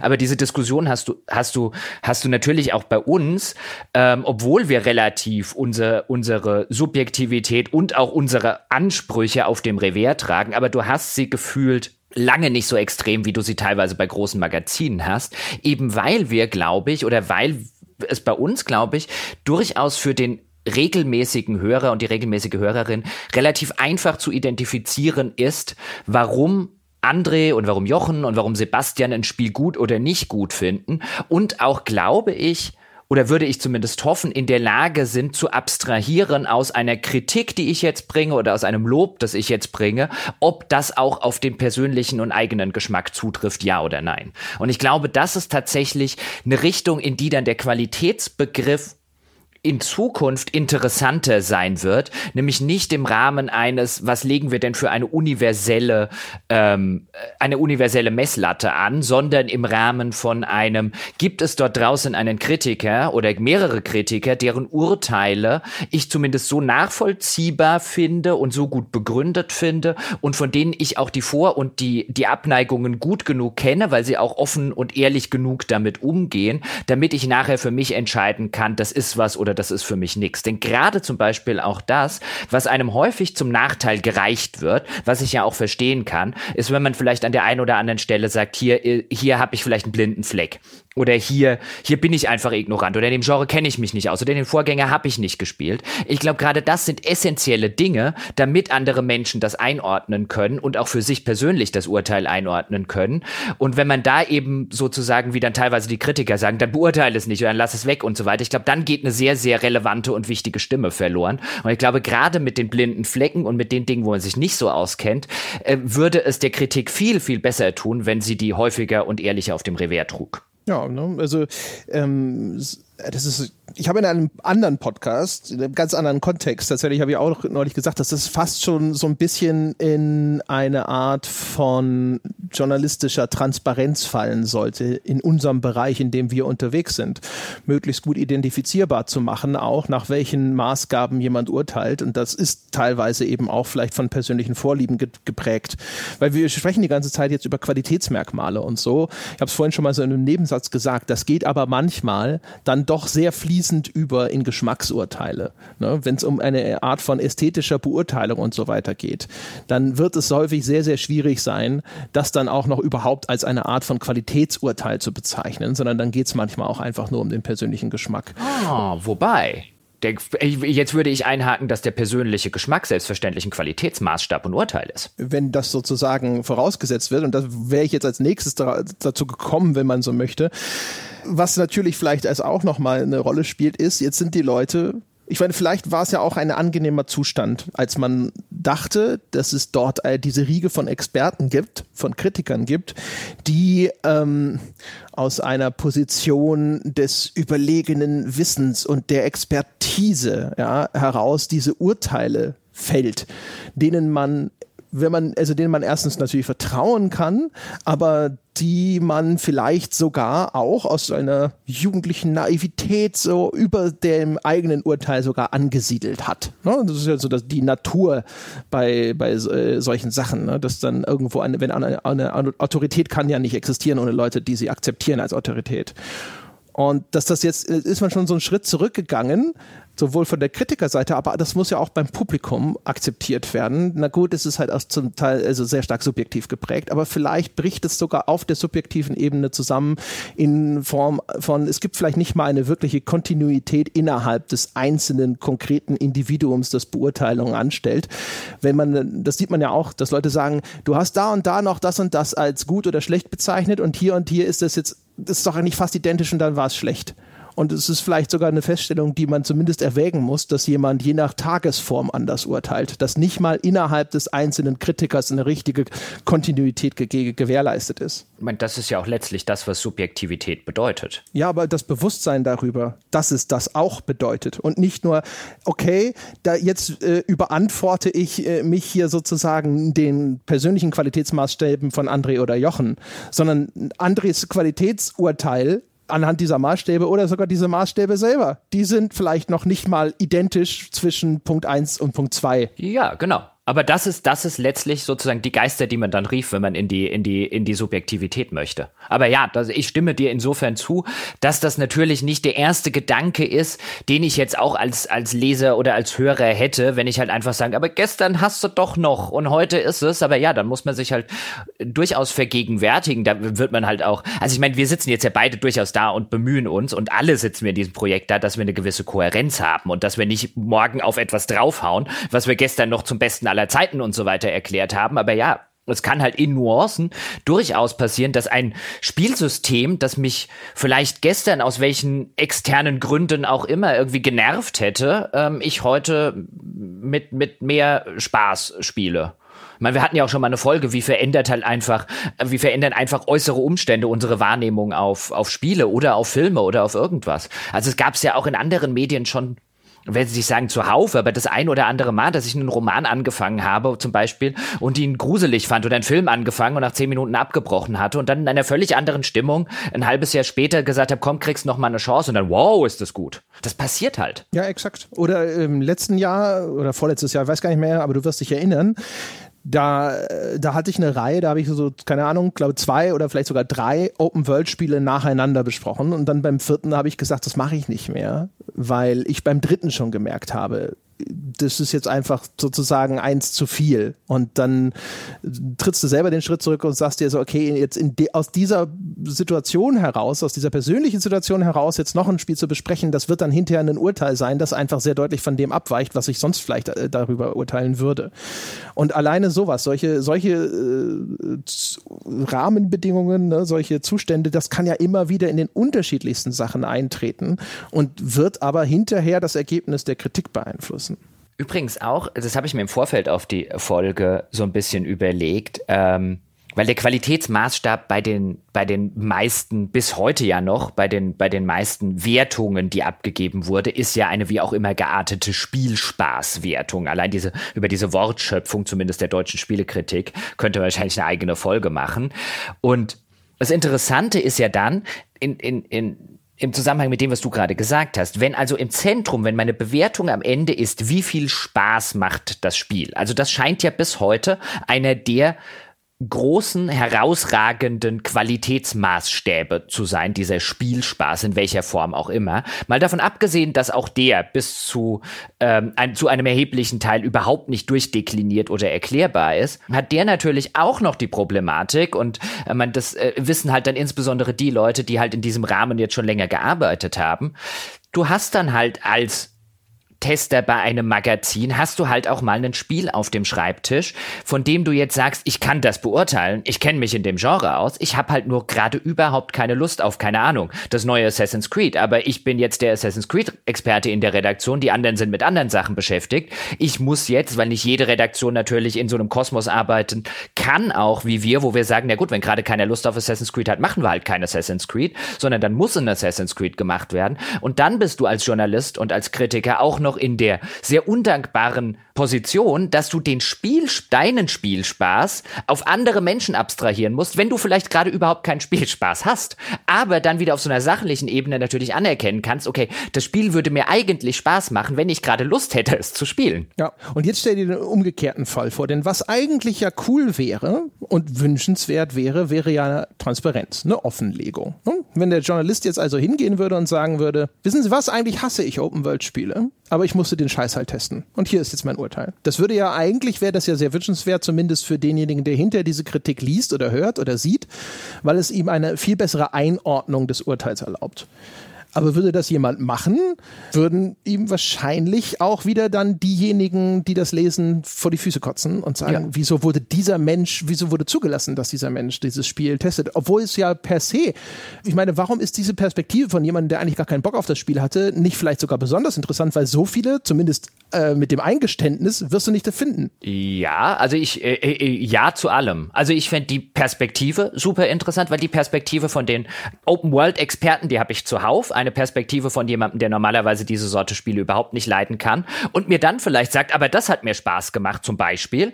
Das fände ich total interessant. Oder auch einfach nur, um mal zu lesen und zu hören und zu sehen, warum es ihm denn keinen Spaß macht, anhand eines konkreten Beispiels. Total valide, legitime, sogar sehr interessante Perspektive im, äh, in der Masse ansonsten gleiche Perspektive. So, ich habe alle Vorgänger gespielt, ich kenne mich aus, ich bin der Experte. Aber ja, auch da Zustimmung und Zustimmung bei der Lynchmob würde ihn aufhängen der Internet-Lynchmob. Ich meine, man hat ja zum Beispiel gesehen, was sie damals bei dem Journalisten gemacht haben, der Cuphead schlecht gespielt hat und absichtlich auch noch in der Beschreibung gesagt hat, glaube ich, in dem Sprechertext, dass er jetzt wirklich nicht gut ist und so weiter. Und dann war es halt ein, der arme Mann wurde öffentlich auf einen Scheiterhaufen gestellt, einfach weil er zu schlecht war in dem Spiel. Und dann wurde ihm natürlich jede Kompetenz abgesprochen, wie kann der nur Videospielejournalist sein und so weiter und so fort. Das ist in einer modernen Internetöffentlichkeit Selbstmord. Gab es ja genauso auch vorher schon mit Doom 2016, gab es auch den Fall, dass dann ein Video veröffentlicht wurde, ich weiß gar nicht mehr wo, vielleicht war es Kotaku, äh, wo jemand halt auch nicht besonders clever gespielt hat sozusagen und die Leute genauso mhm. gesagt haben. Ich glaube, in dem Fall war das dann hinterher sogar so, dass zumindest vom Magazin gesagt wurde, das ist nicht Tester, der da spielt. Das hat halt irgendjemand gespielt, da haben halt einen Praktikanten hingesetzt oder sonst irgendwas. Ja, aber da, weißt du, da würdest du ja jetzt hoffen, dass man eben sagt, ein okay, in dem Falle von Doom war das jetzt halt ein Fall von, man hat eben nicht transparent gesagt, das habt jetzt gerade mal jemand gespielt, der noch nie vorher einen Ego-Shooter oder so gespielt hat oder die Dinger normalerweise, keine Ahnung, hätte ich das Ding mit dem, mit dem Gamepad spielen müssen, ja, so schlecht wie ich mit Gamepad bei Shootern bin, wäre ich wahrscheinlich noch schlechter gewesen als der arme Kerl. Aber du hast dann ja später bei Cuphead gesehen, es hilft ja noch nicht mal, wenn der Journalist sagt, ich bin schlecht in diesem Spiel, ich gebe es offen zu und ich trage es offen auf dem Revier und ich mache es transparent.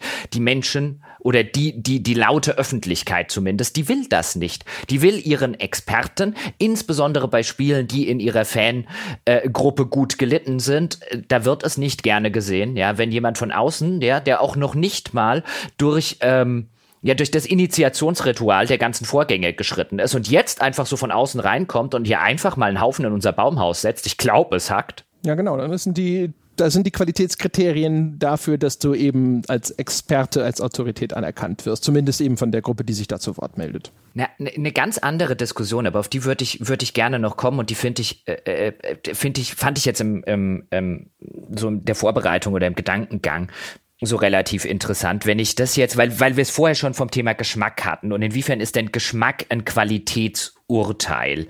Und gerade Spiele, dadurch, dass sie halt sehr, sehr mechanisch sind und teilweise man zum Beispiel Features halt einfach aufzählen kann und gewisse Dinge zumindest halbwegs, halbwegs objektivierbar machen kann, jetzt vielleicht im Vergleich zu anderen Formen, wie jetzt zum Beispiel den Umfang und eben eine Anzahl von verschiedenen Dingen, die in einem Spiel enthalten sind. Und auch eine Technik lässt sich zumindest, zumindest bis zu einem gewissen Grad, bevor sie in ästhetische Dinge wie Atmosphäre oder so schreitet, lässt sich schon sagen, sind die, sind die Animationen da besser als da und so weiter und so fort. Und wenn man dann eben diese Geschmacksurteile nimmt und oder sich die vergegenwärtigt und dann in andere Dinge mal reinguckt. Nehmen wir zum Beispiel mal Musik. Musik funktioniert erheblich ästhetisch. Ich würde sogar sagen, viel ästhetischer als jedes der anderen Medien, der populären Medien, über die wir jetzt hier gerade sprechen könnten. Also müssen wir schon zu Malerei und so weiter weitergehen, um was ähnlich Ästhetisches zu finden. Aber auch dort existiert ja auch in der Musikkritik. Übrigens, ganz interessant, ja, was ist dort gut gelitten, was würde dort niemals besprochen werden, was ist totaler Schund. Auch in diesem erheblich ästhetischen äh, äh, Umfeld existieren ja durchaus Versuche, Dinge objektivierbar zu machen. Und hier das Gitarrensolo da ist ja aber viel, viel besser als das. Und hier, okay, das, das Schlagzeug in Aufnahme XY hier vom anderen Stern. Ja, so gut hat das noch keiner gemacht und so weiter und so fort. Und dann gucke ich so auf meine Sache, also ich konsumiere jetzt zum Beispiel Musik auf eine extrem ästhetische Art und Weise, käme auch nie auf die Idee, Musikkritiker zu werden, weil dazu äh, fehlt mir zum Beispiel so Grundlagen wie Noten lesen können oder so und ich könnte viele Dinge gar nicht mal identifizieren.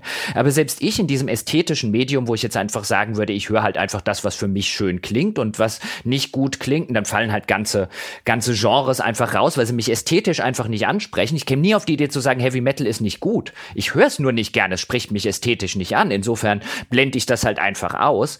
Aber dann gibt's andere Sachen, die man relativ, ich weiß nicht, gelernt, so erstmal unter Schund subsumiert. Also keine Ahnung, nehmen wir jetzt zum Beispiel Volksmusik, deutsche Folklore.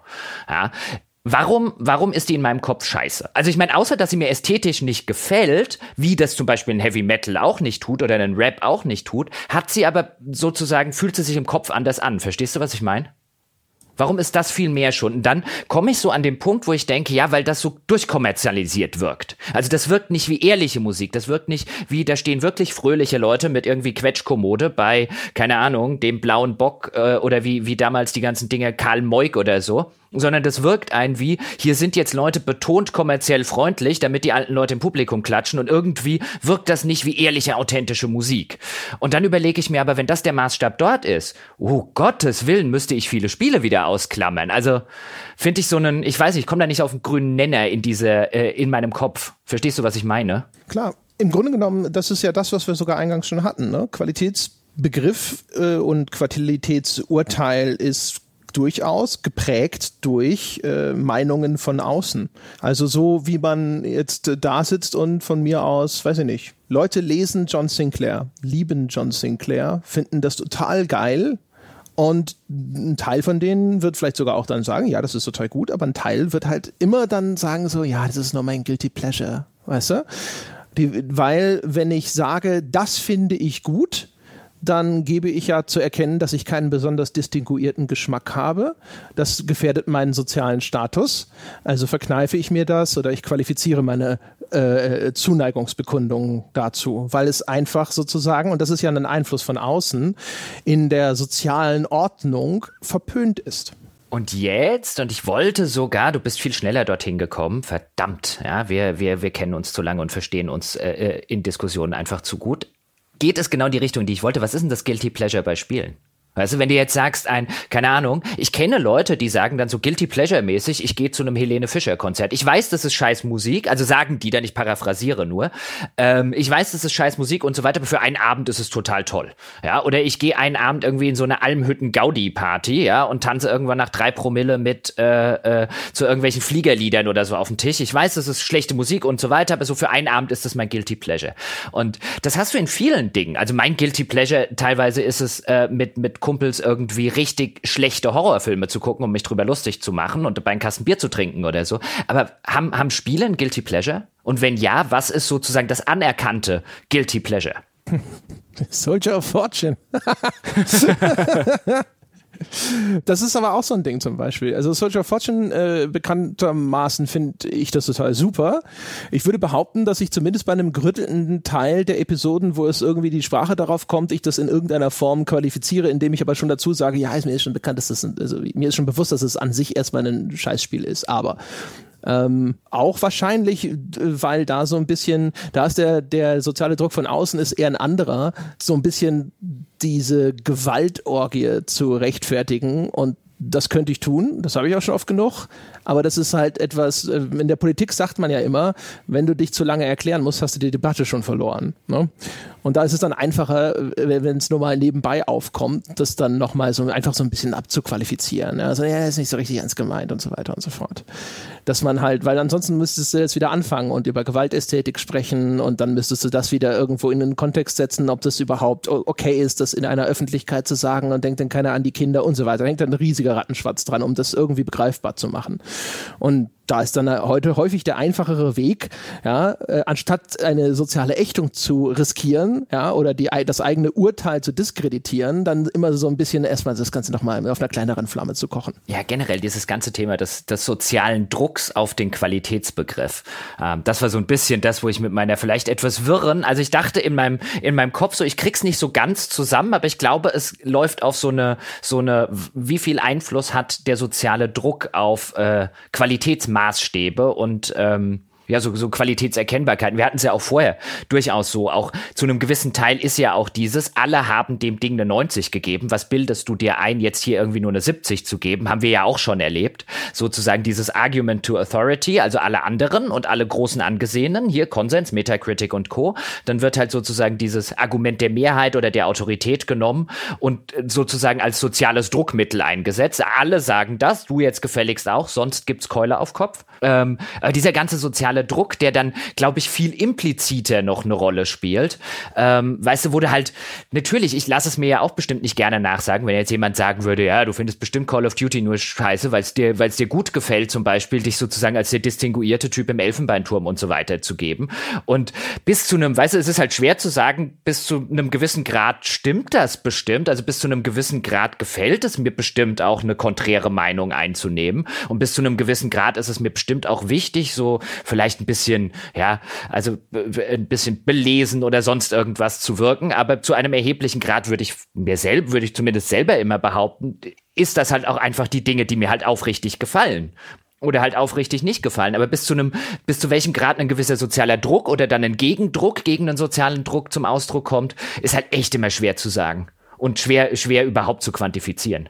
Ja, also bin ja auch immer der Meinung, es, es tut dem, dem Kritiker auch immer wohl, tatsächlich immer so ein bisschen sich auch in Selbstreflexion zu ergehen und auch ein bisschen zu verstehen, warum man vielleicht, also erstens bestimmte Urteile fällt, aber auch eben vielleicht, warum man vielleicht bestimmte Sachen scheut. Ne? Um halt vielleicht sowas man, ob, ob man das dann tatsächlich hinterher behebt ne? oder ob man nicht sagt, so, ja, das ist vielleicht ganz vernünftig, das zu tun, ist ja immer noch eine andere Frage. Also ich bin ja da in der Hinsicht relativ schambefreit und manchmal sogar vielleicht auch eher trotzig. Ne? Also wenn wir hier die ganze Zeit drüber, regelmäßig oder so sitze ich ja immer da und verteidige dann sowas wie Transformers, weil ich wirklich ehrlich der Überzeugung bin, dass ähm, äh, bei bestimmten Mainstream-Sachen halt auch immer so ein Punkt erreicht ist, wo es dann gehatet wird, um umgekehrt so ein bisschen cool zu sein. Ja? Und wo ich dann immer das Gefühl habe, hier findet überhaupt keine vernünftige Auseinandersetzung mehr statt. Weil ne, man sollte eher darüber sprechen, warum ist es schlecht. Es gibt Aspekte davon, die sind wirklich unwiderlegbar, na, unwiderlegbar nicht, aber die sind auch für mich schlecht. Aber es gibt halt eben andere Sachen, die sind sehr cool, die sind sehr, sehr gut gemacht. Und man könnte halt einfach mal darüber sprechen, ne, welche, welche unterschiedlichen Perspektiven auf sowas gibt es denn tatsächlich und wie kommen sie zustande, anstatt sich irgendwie ganz stumpf darin zu ergehen, einfach etwas all, allgemein Anerkanntes zu haten. Mhm. Ja, und damit, das ist ja auch wieder so ein Ding, eine so Gruppenzugehörigkeit zu signalisieren. So, hey, ich, ich, ich gehöre dazu, ich finde es auch scheiße. Ja. ja, aber ähm, das ist ja auch so ein bisschen der Versuch, durch eine, durch die Einnahme einer totalen Gegenposition so einen, so einen, so einen Mittelgewicht oder so eine Mittelposition zu erreichen. Weißt du, halt auch wenn du, weil du sagst, bei mir geht's halt häufig äh, durchaus so, dass wenn ich halt mitkriege oder wenn ich halt sehe, dass sozusagen alle irgendetwas behaupten, angesichts oder alle äh, sozusagen irgendwie eine äh, sehr extreme Meinung haben, so Best Game Ever, 10 von 10 und so weiter, und jeder irgendwie hat die, dann ist mein erster Impuls schon mal zu sagen, ein, nicht, nicht weil ich nicht glaube, dass etwas so gut oder, oder weil ich es irgendwie Leuten nicht gönne oder dem Spiel nicht gönne oder so, sondern weil Dinge in der Regel nicht schwarz oder ganz schwarz oder ganz weiß sind. Und mein erster Impuls ist erstmal so ein bisschen ein, nicht ein, ich, ich finde das jetzt per se schlecht oder so, häufig wie bei Breath of the Wild oder so kommt dann ja durchaus am Ende eine, eine sehr, sehr gute äh, Bewertung und Beurteilung dabei raus. Aber ich empfinde das schon so als einen gewissen Ansporn und vielleicht auch mal ein bisschen tiefer zu gucken, ob in dieser Suppe nicht irgendwo Salz drin ist oder wie auch die, die Witcher 3 Folge, die wir vor, vor langer Zeit gemacht haben, die ja auch nicht unisono auf tolles Echo und so gestoßen ist. Aber da, ich finde auch nach wie vor wichtig, dass einem, also da stimme ich dir zu, dass auch der Kritiker nicht nur sich selbst reflektiert, natürlich zu einem gewissen Teil gefällt mir diese Teufelsadvokat-Position auch und ich spiele die gerne und die macht mir einfach Spaß. Aber ich finde es auch wichtig, dass man das als Kritiker tatsächlich tut. Das ist so ein bisschen wie ein, weißt du, wenn alle rumlaufen und sagen, dass die Robe des neuen Kaisers so, so, so toll ist, dann bin ich halt gerne derjenige, der sagt, der Kaiser ist nackt. Und manchmal tue ich das vielleicht auch, obwohl der Kaiser noch eine Unterhose anhat, in der Hoffnung, dass wir danach über seine Unterhose reden. Ich finde es auch absolut hervorragend. Also muss ich, ich bin auch der Meinung, dass das einfach extrem wichtig ist und ehrlich gesagt sogar gefordert bei dem, was wir tun, weil wir sprechen ja immer so viel darüber, dass der Journalist einen Anspruch haben sollte, auf der Suche nach der Wahrheit zu sein. Und wenn es irgendwo, ich meine, die, die Witcher-Folge haben wir aufgezeichnet unter dem, auch unter der klaren Maßgabe, dass wir gesagt haben, wir finden diesen enormen Hype-Konsens den finden wir überzeichnet und wir setzen dem jetzt etwas entgegen, was dann natürlich automatisch dadurch, qua dieser Prämisse, sich eher darauf konzentriert hat, an, auf Mängel hinzuweisen oder auf Dinge hinzuweisen, die wir für kritikwürdig halten. Aber wenn du auf der Suche nach der Wahrheit bist, dann brauchst du die Gegenstimme. Also außer tatsächlich, man möchte glauben, es gäbe irgendeine absolute Wahrheit. Und jetzt haben wir hoffentlich am Anfang dieser Folge ausführlich genug darüber gesprochen, dass es keine eine absolute Wahrheit gibt beim, bei der Kunst, beim Computerspiel, wie man es nennen möchte. Und das heißt also, da ist es extrem wichtig, dass diese Gegenposition existiert. In, natürlich innerhalb vernünftiger Bahn. Man soll sich dann nichts irgendwie aus den Fingern saugen oder sowas. Aber dann das Ding aus einem anderen Blickwinkel nochmal zu betrachten, das ist das Einzige, was dann zu einer Art von Wahrheit führen kann für die Leute, die sich die Mühe machen, die unterschiedlichen Positionen sich zu Gemüte zu führen und das Ganze dann für sich selbst zu synthetisieren. Wobei das dann natürlich durchaus, also ich meine, den Teil muss man dann natürlich auch sozusagen in Kauf nehmen. Das Schwierige daran ist, dass man natürlich dann dieses Spiel jetzt in diesem konkreten Falle unter anderen Qualitätsmaßstäben beurteilt. Also dann, weißt du, diesem Spiel näherst du dich dann. Ich stimme dir voll und ganz zu. Also sonst hätten wir das ja auch nicht gemacht. Also es äh, sollte ja nicht überraschend kommen, dass wir da immer noch sehr der Meinung sind, dass das wichtig ist. Aber ähm, sozusagen, wenn jetzt jemand anderes sagt, aber ist das nicht unfair diesem Spiel gegenüber? Bei einem anderen Spiel geht er ja mit einer völlig anderen Prämisse ran. Da geht er ja viel offener und so weiter ran. Und ja, auf eine gewisse Weise, wenn man es so sehen will, ist das dann halt auch, weißt du, da hat das Spiel jetzt sozusagen bei uns ein bisschen drunter gelitten, dass es äh, auf der anderen Seite zu hoch gehalten wurde oder vielleicht Fragezeichen zu hoch. Weißt du, aber es ist ja, es ist ja, wir haben die Qualitätsmaßstäbe einfach verschoben. Ja, ich meine, gut, wir haben die, die, den Betrachtungswinkel für diese Folge verschoben. Und indem das eine klare Ansage war auch, weiß ich nicht, inwiefern man tatsächlich sagen kann, hier wurden Qualitätsmaßstäbe verschoben, weil jetzt ja wirklich nicht irgendwie behauptet wurde, hier würde jetzt tatsächlich eine reine Qualitätsbeurteilung, so wie in allen anderen Fällen auch stattfinden. Aber selbst wenn, also das ist halt wieder so ein Fall, das kann man natürlich so irgendwo äh, argumentativ aufmachen. Ich würde halt immer sagen, das geht mir aber schon wieder zu sehr in die Richtung, wo man sein Publikum für blöd hält. Dass man, weißt du, weil nur weil ich oder du irgendwas über Spiel XY sagen, sitzen da draußen ja jetzt nicht Leute, die sagen, oh, äh, da ist ja Jochen mit den Steintafeln vom Berg runtergestiegen. Mal schauen, was äh, über Witcher 3 jetzt draufsteht. Das ist ja immer eine Perspektive, die hier angeboten wird. Und inwiefern die Leute diese Perspektive annehmen oder nicht, ist ihnen selbst überlassen. Und dass sie nicht einfach blind alles schlucken, was wir ihnen servieren, das sehen wir ja immer wieder im Forum.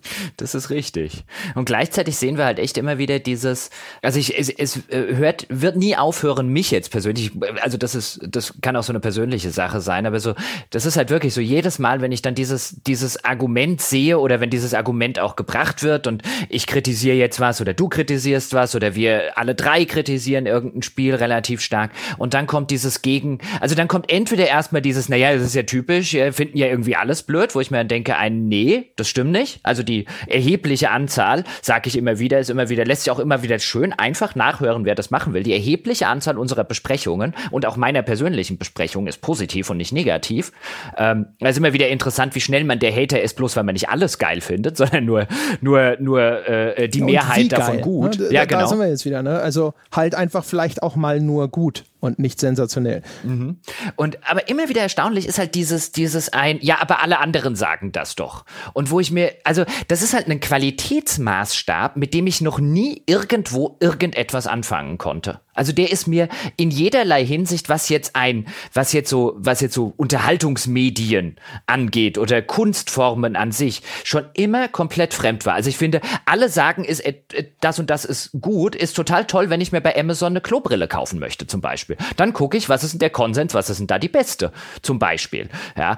Oder auch, weißt du, was sagt denn der Experte, was da das Beste ist, wenn ich eine Klobrille haben möchte?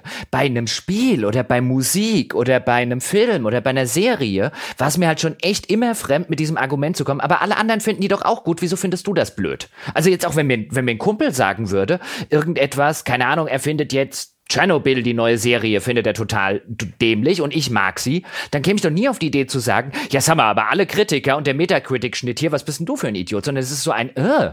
Also, ich verstehe, also kann versuchen zu verstehen, natürlich immer, woher das kommt, eben dieses, äh, diese vermeintliche Autorität, die dahinter steckt, ja, die Mehrheit, die halt äh, weniger Wahrscheinlichkeit hat, sich zu irren und die Kritikerautoritäten und deswegen ist mein Argument, weil hier stimme ich ja gerade mit Ihnen überein, wird mein Argument dadurch verstärkt, aber das hat halt bei mir echt noch nie funktioniert. Das ist halt wirklich der Fall von, ja, und wenn er alle von der Klippe hüpft, hüpfe ich trotzdem nicht hinterher. Ich weiß aber gar nicht, ob das dann in dem Moment tatsächlich als Qualitätsmerkmal begriffen wird, sondern vielleicht eher als Argumentationsverstärker. Weiß ich nicht.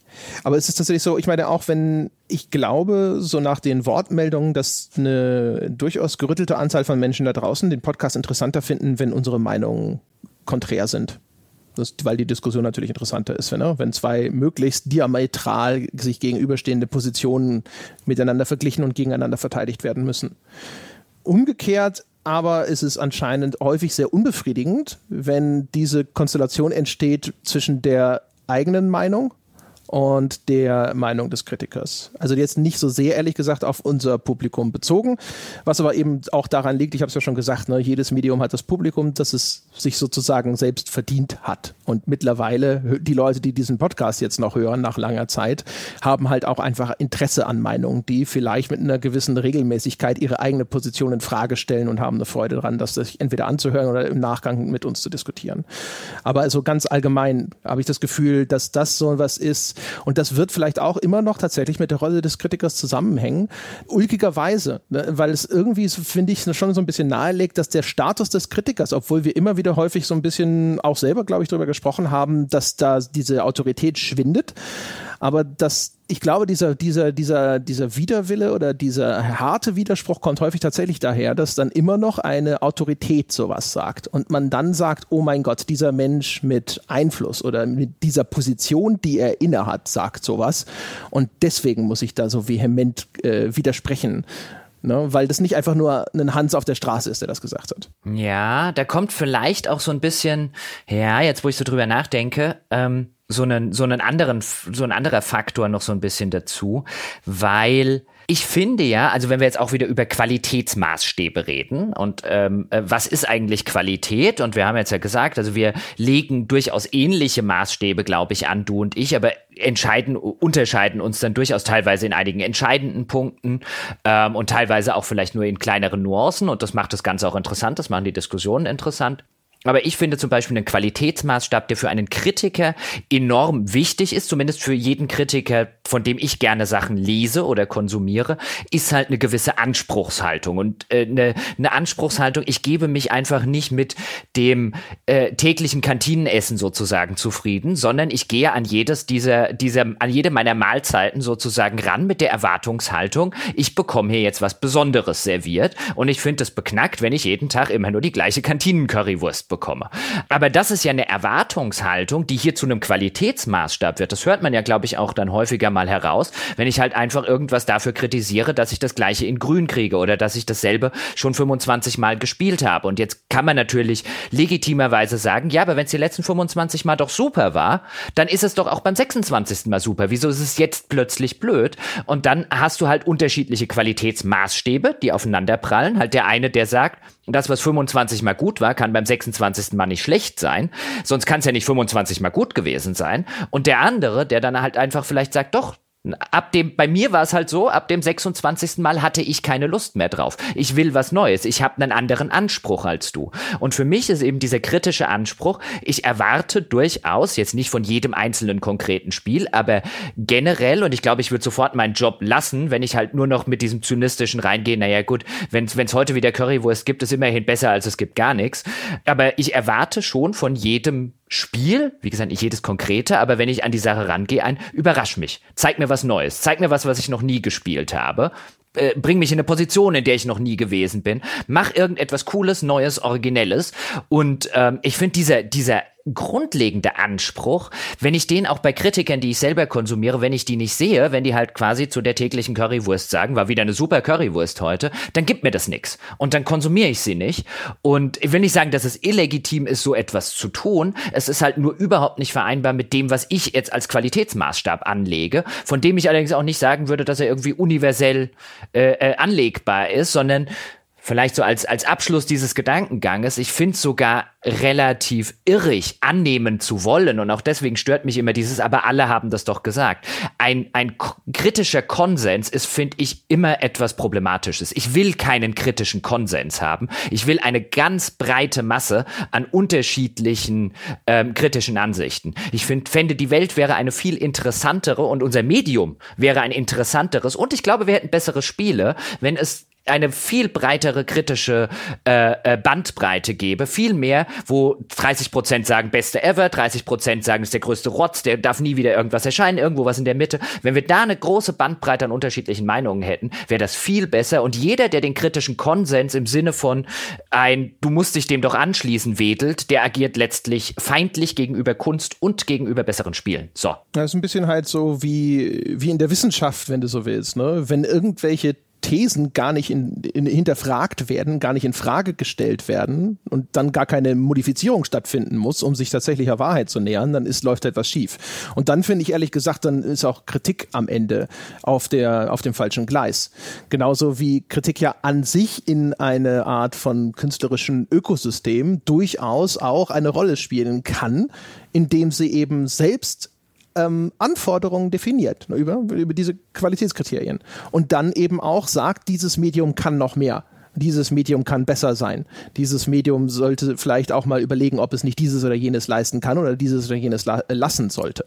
Und das ist ja, wenn Kritik, äh, sag ich mal, nicht irgendwo komplett ungehört verhallt, das ist ja durchaus eine, eine wichtige Funktion. Ja?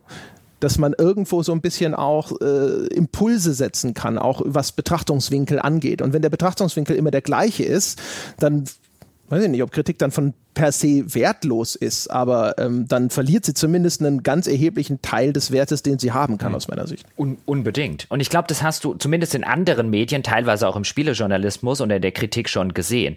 Das, was ich eingangs gesagt habe, mit einem, das in den 90er Jahren dann zum Beispiel in der US- TV-Kritik ein aufkam, ein, das ist von irgendeinem großen Network-Sender und nicht von einem kleineren Spartenkanal. Das kann keine sonderlich gute Qualität sein. Natürlich ist es im ersten Schritt dieses Urteil, so hat das natürlich damals auch keiner formuliert, aber das findet man dann tatsächlich in der kritischen Beurteilung wieder, wenn man es dann eben runterbricht.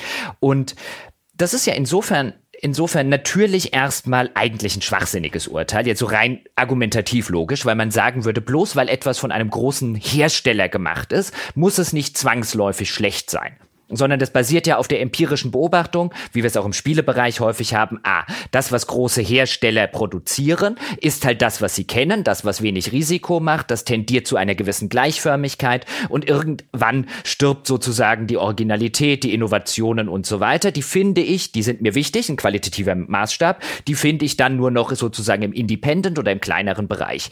Und dadurch, dass die Kritik das gemacht hat, äh, in den 90ern und dass das auch relativ hörbar war in der Kritik der Verein in den Vereinigten Staaten, auch teilweise vielleicht nicht so extrem in einer ganz breiten Öffentlichkeit, aber durchaus auch in einer Szene drin und Regisseure sich da angeschlossen haben oder angehende Drehbuchautoren und so weiter und so fort. Ich glaube, da hat eine Kritik vielleicht keinen entscheidenden, aber durchaus ihren Anteil dazu beigetragen, dass wir heute eine andere TV-Landschaft und dass wir seit 20 Jahren in den USA eine andere TV-Landschaft und eine Serienlandschaft haben, als die, die es vorher gegeben hat. Und teilweise, finde ich, sieht man das in einem Spielejournalismus, aber für meine Begriffe noch deutlich, deutlich zu wenig. Wir haben immer noch viel zu häufig den Fall, dass bloß weil etwas von einem großen Hersteller ist und dadurch eben anhand der Masse an Geld, die dort reinfließt, durch die kleinste gemeinsame Qualitätsmaßstäbe, die wir am Anfang der Folge so ein bisschen rausgearbeitet haben, ja, sieht gut aus, hört sich gut an, ist nicht kaputt, funktioniert halbwegs. Dadurch haben wir halt immer noch viel zu wenig Incentive von der kritischen Seite für Hersteller, irgendetwas anders, neu oder origineller zu machen. Und das siehst du zumindest in der amerikanischen TV-Landschaft, was jetzt auch nicht dafür gesorgt hat, dass da jetzt nur noch irgendwie auch vom, von, von, von den großen Networks irgendwie tolle Sachen gemacht wurden, aber die waren halt irgendwann wirklich unter Druck.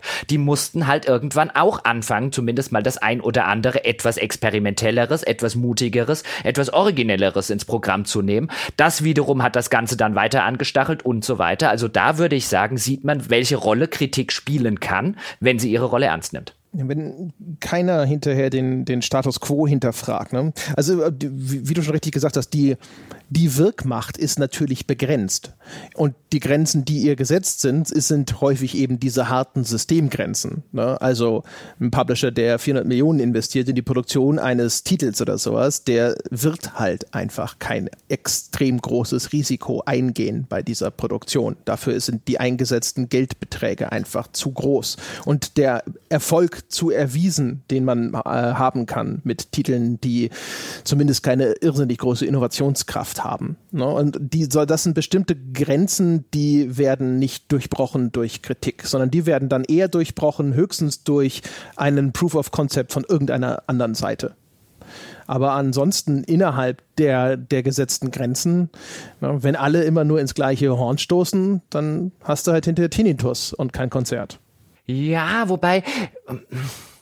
Also ich würde jetzt auch sagen, dass, dass Kritik selbstverständlich Grenzen hat ich wäre mir nicht so sicher, ob sie äh, den, den 400 Millionen Dollar Hersteller nicht auch zu also jetzt nicht zu einer Diametralumkehr, um Gottes Willen, aber zumindest den Öltanker ein bisschen beeinflussen könnte. Weil ich glaube, auch das hast du zum Beispiel in so einer TV-Landschaft gesehen, wo dann plötzlich auch größere Networks mit sowas wie 24 oder so um die Ecke gekommen sind, was für damalige Verhältnisse wahrscheinlich eine, eine fernsehtechnische Revolution, oder was heißt wahrscheinlich, das war eine fernsehtechnische Revolution gewesen ist.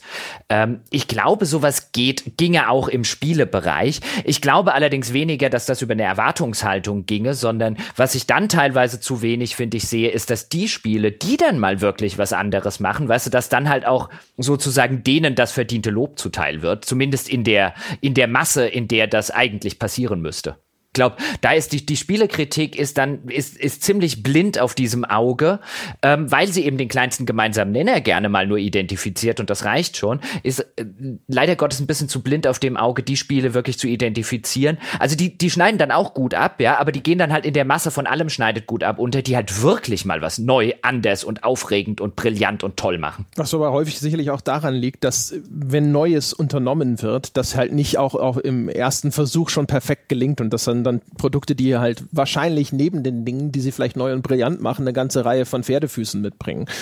Und da, das ist dann wahrscheinlich dann häufig das Ding, da ist dann auch wieder so ein bisschen die, die Frage wieder, ne, was äh, ist denn maßgeblich für so eine Art Endurteil? Ne, da können wir jetzt wieder anfangen, darüber zu sagen, so, oh, diese Zahlen, die da am Schluss immer drunter stehen und so weiter und so fort. Aber auch da, ne, äh, die eine geile Idee in einem Spiel, das ansonsten aber nicht so viel anzubieten hat, die, die hebst du dann hoffentlich hervor und sagst, guck mal, das ist ja ein richtig geiles Ding. Aber dann ist halt immer noch die Frage, ob du nicht am Schluss trotzdem sagst, so, aber empfehlen kann ich es trotzdem nicht. Ich meine, siehst du ja so wunderschön dann zum Beispiel so an, an Spielen wie, keine Ahnung, so ein Bioshock Infinite. Ja, so das, das wunderschöne Beispiel, wo gefühlt, also ich breche jetzt natürlich ein bisschen, bisschen äh, runter, aber gefühlt so die eine Hälfte sagt ein, ah, guck mal da, hier brillant, diese ganze Erzählung, diese Spielwelt, ja, diese ganzen Metaebenen, die da, die da eine Rolle spielen, die ganzen Interpretationsansätze, ganze amerikanische Geschichte, die da verwoben ist, ein Gesamtkunstwerk und die andere Hälfte da sitzt und sagt, die Shooter-Sachen sind echt scheiße, es ist echt kein guter Shooter. Ja, vergesst doch das Spiel. Und wo du halt, wo du halt unterschiedliche Qualitätsmaßstäbe in a nutshell beobachten kannst, weil die eine Hälfte sagt, was wollt ihr denn die ganze Zeit mit eurem Shooter-Ding? Äh, äh, das ist doch hier gar nicht wichtig. Hallo, hier Kunst, ja, hier amerikanische Geschichte, da Interpretationen, hier äh, Multiversum, hier Identitätsfragen, hier, was weiß ich, Quantenphysik und so weiter und so fort. Und die andere Hälfte sagt dann, was wollten ihr die ganze Zeit mit eurer dämlichen Kunst? Der Shooter ist scheiße. Ja, und zwei Qualitätsmaßstäbe prallen aufeinander und oh Wunder, oh Wunder, man kann sie nicht unter einen Hut bringen und zwei Hüte gleichzeitig im Gehirn zu balancieren ist schwierig. Ja, aber das, das ist ja dann zu einem gewissen Grad zumindest auch der, der gewünschte Zustand, ne? dass dann eben unterschiedliche Perspektiven aufeinandertreffen. Ja, natürlich, unbedingt. Ich finde das total, total spannend. Ich würde ja auch nie sagen, als jemand, der Bioshock Infinite zu, für eins der, der in dieser Hinsicht brillantesten Spiele der letzten sonst wie vielen Jahre hielt. Ich würde nie sagen, dass jemand, der sagt ein, ja, aber der Shooter war scheiße und deswegen hat es mir keinen Spaß gemacht, äh, keine legitime Position besitzen würde. Um Gottes Willen, nein. Ich würde halt sagen, mein Anspruch und mein Qualitätsmerkmal ist ein anderes. Aber die Diskussion, die ja häufig geführt wird, ist, wer von beiden hat denn Recht? Und es hat keiner Recht und keiner Unrecht, beziehungsweise es haben beide Recht, sofern sie es gut begründen können. Sofern mir derjenige, der den Shooter-Teil äh, scheiße findet, und der Shooter-Teil ist wirklich nicht besonders gut, ich finde ihn nicht so schlimm, wie er teilweise gemacht wird, aber wenn ich das gut begründet bekomme, dann hat er selbstverständlich Recht. Genauso wie ich selbstverständlich Recht habe oder jeder andere, der eben diesen inhaltlich atmosphärischen, erzählerischen erzählerischen, künstlerischen Teil angemessen begründen kann. In der Hinsicht finde ich sowieso ist Qualität interpretatorisch. Du kannst, alles ist gut, wenn du, wenn du halbwegs glaubhaft erklären kannst oder nicht nur halbwegs, sondern glaubhaft und argumentativ nachvollziehbar, warum es gut ist. Genauso ist alles schlecht, von dem du nachvollziehbar und argumentativ gut begründet erklären kannst, warum es schlecht ist. Also Qualität ist, äh, ist ja, im Auge des Betrachters ist jetzt natürlich die, die, die altmodische Formulierung, aber Qualität ist letztlich eine interpretatorische Angelegenheit und wie in jeder Interpretation. Du kannst alles interpretieren, solange du es belegen kannst. Und warum wir immer noch zu sehr darauf beharren, dass irgendjemand mit irgendetwas Recht hat, ja, so sind wir halt. Es ist halt am Ende äh, da sind wir wieder bei dem, dem Eingangsgeding, äh, dem, was ich eingangs gesagt habe. Es wird halt am Ende eher darauf hinauslaufen, ne, wofür findet sich am ehesten ein Konsens. So ein bisschen wie juristische Wahrheit, wo es dann immer die Mehrheits- und die Mindermeinungen gibt. Und die Mehrheitsmeinung, die ist, ähm, vielleicht auch eher sogar eine, manchmal eine stochastische Größe, dass die Wahrscheinlichkeit einfach sehr viel höher ist, dass dann hinter ein Richter der Argumentation beipflichtet, die sich der Mehrheitsmeinung bedient und nicht umgekehrt, aber es gibt keine Garantie dafür. Und genauso wird es halt auch mit Kritik sein. Je, je, je absonderlicher deine Begründung ist, äh, oder je spezieller, desto spitzer wird hinterher deine Zielgruppe sozusagen sein, wenn es darum geht, wie viele Menschen stimmen dir zu bei deiner Kritik. Also ich habe ja jetzt, ich glaube im letzten Jahr, letzten Jahr war es ja, habe ich ja Agony gespielt. Und das Spiel war halt aus meiner Sicht ein riesiger Haufen Scheiße. Aber ich bin mir sicher, man kann sich hinstellen und man kann Gründe finden, warum halt Agony trotzdem toll ist. Da kann sich jemand hinstellen und sagen so, ja, aber guck mal, wie viele andere Spieler zeigen äh, eine Vergewaltigung im okkulten Rahmen, ja, nehmen quasi da äh, kein Blatt vor den Mund, das ist doch mutig, la la la la la la la. Ne? Man kann also, man kann jeden Scheiß zu auch einer Qualität umdeuten. Die Frage ist hinterher nur, wie viele Leute werden dir dabei zustimmen, wenn du das tatsächlich als ein Merkmal für Qualität anführst. Ja, wobei ich da ja sagen würde, dass die Anzahl der Menschen, die dem qualitativen Urteil zustimmen, für die Wertigkeit des qualitativen Urteiles zunächst einmal völlig irrelevant sind. Also nur weil mir keiner zustimmt, heißt das noch lange nicht, dass ich nicht recht habe, beziehungsweise nur weil mir alle zustimmen, habe ich trotzdem nicht recht. Nee, aber in einer breiteren Debatte über Qualität hinterher, also du wirst dann da stehen, du wirst wahrscheinlich immer irgendwo sagen können, ja, das ist halt Qualität für mich. Und damit wirst du immer recht behalten. Aber ob das dann tatsächlich jemals aus deiner, dieser eigenen Ich-Blase heraustritt und für irgendjemand anderen eine Relevanz entfaltet, das wird von der Zustimmung da draußen abhängen. Das stimmt. Wobei ich das halt, ja, ja, wenn du es wenn so rum möchtest. Wobei ich dann halt einfach sagen würde, also wenn dein das das Qualitätsurteil, weißt du, letztlich ist dein Qualitätsmaßstab, wenn wir jetzt diese interpretatorische Ebene ähm, haben, also auch der Maßstab, den du anlegst, den solltest du halt gut begründen können. Weißt du, wenn du halt, natürlich kannst du für dich persönlich, selbstverständlich kannst du hingehen und kannst halt einfach sagen, okkulte Vergewaltigung finde ich einfach toll. Deswegen Agony super. Aber der Qualitätsmaßstab, okkulte Vergewaltigungen sind toll. Den, den, also zumindest würde mich die Begründung, warum das ein Qualitätsmaßstab sei, sehr interessieren. Natürlich, aber wie gesagt, also das meine ich ja. Wenn ich, wenn ich mich hinstelle und sage, die Länge eines Dämonenpenis in einem Spiel ist ein entscheidendes Qualitätsmerkmal für mich. Und dann sagst du, ja, dann begründe das mal. Dann sage ich, ja, äh, keine Ahnung, das äh, erfüllt halt halt meine Masturbationsfantasien.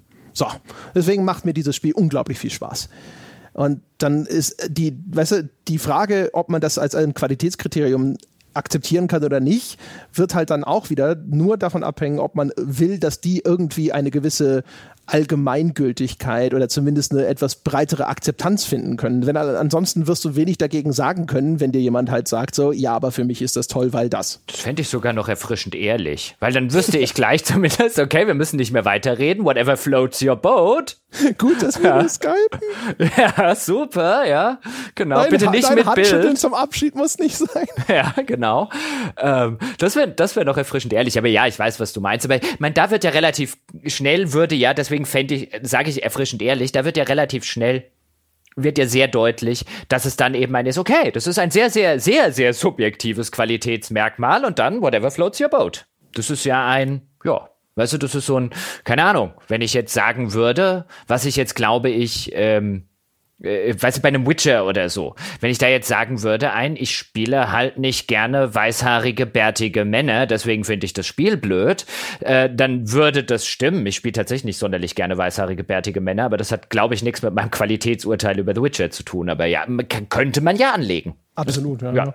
Es gibt ja auch Leute, die sagen, ich spiele nicht gerne Männer oder ich spiele nicht gerne Frauen es wird halt schwierig, das zu objektivieren, aber wird natürlich auch schwierig. Ich sag mal, wenn ich jetzt nicht gerne einen Mann in einem Computerrollenspiel spiele, wird es halt schwierig, ein Computerrollenspiel wirklich gut zu finden, in dem ich äh, nur einen Mann spielen kann. Ja, wobei das vielleicht sogar ein durchaus, also das ist zumindest ein Qualitätsmerkmal, von dem ich mir vorstellen kann, dass es innerhalb der jeweiligen Geschlechtergruppe gar keinen so kleinen Anteil hat. Also nicht in einem Sinne von Totalverzicht und sobald ich eine Frau spielen muss, bin ich komplett raus. Aber vielleicht in Form einer Präferenz. Und wenn man dann sagt, in diesem Rollenspiel habe ich nicht die Wahl, das Geschlecht zu wählen, das mir am meisten liegt und das trägt erheblich dazu bei, zu meiner Immersion und so weiter. Da gehen wir auch schon wieder vielleicht eher in den Bereich von durchaus legitimierbaren Kriterien. Ja, die dann, die dann allerdings noch zu abstrakt wären für so einen, für so ein universelles, so im Kontext ein, was ist denn ein gutes Spiel? Aber natürlich kann man sagen, gutes Spiel ist eins, wo ich eine Charaktererschaffung oder eine Charakterwahl habe und auch eine Frau auswählen kann. Man, den Maßstab kann man selbstverständlich anlegen. Ja, also wenn es gerade bei den Spielen, die dir so eine leere Hülle geben, die du mit dir selbst ausfüllen sollst, ne? Und die nicht einen vorgefertigten Charakter haben, der dann vielleicht auch irgendwo über die Erzählung ausdefiniert werden. Ich glaube, man könnte sich durchaus mit, will es jetzt nicht ausprobieren, aber ich kann mir durchaus vorstellen, dass man gar keine so schlechte Argumentation führen könnte, dass wenn es darum geht, dass es ein in, auch in der Breite anwendbare Qualität, um eine in der Breite anwendbare Vorstellung von Qualität geht, dass man sagt, wenn ich dann nicht die Möglichkeit habe, eine Frau auszuwählen, wenn 50 Prozent der theoretischen Spielerschaft ausgeschlossen werden, ist das ein Mangel. Es ist jetzt natürlich, dann müsste man jetzt wieder anfangen und sagen, aber sind denn 50 Prozent der theoretischen Spielerschaft überhaupt weiblich oder haben halt nur, keine Ahnung, 5 Prozent Frauen überhaupt Interesse daran und so weiter und so fort. Aber ich sag mal, in die Richtung, das wäre nicht so absurd wie, die, wie, wie bei Agony. Bei Agony müsste man, da müsste man, glaube ich, sehr vieles äh, an sehr langen Haarschöpfen herbeiziehen. Ja, selbst wenn man jetzt von dieser Geschlechtersache äh, ein Stück wegkommen wollen würde und äh, was ja wirklich, was ja wirklich häufig gesagt wird, ist äh, und was ich häufig lese, ist, dass Leute sagen, sie bevorzugen einen, einen stillen Protagonisten. Also mhm. einen nicht vertonten, den man dann am Anfang in der Regel halt auch per Charaktererschaffung und so weiter machen kann.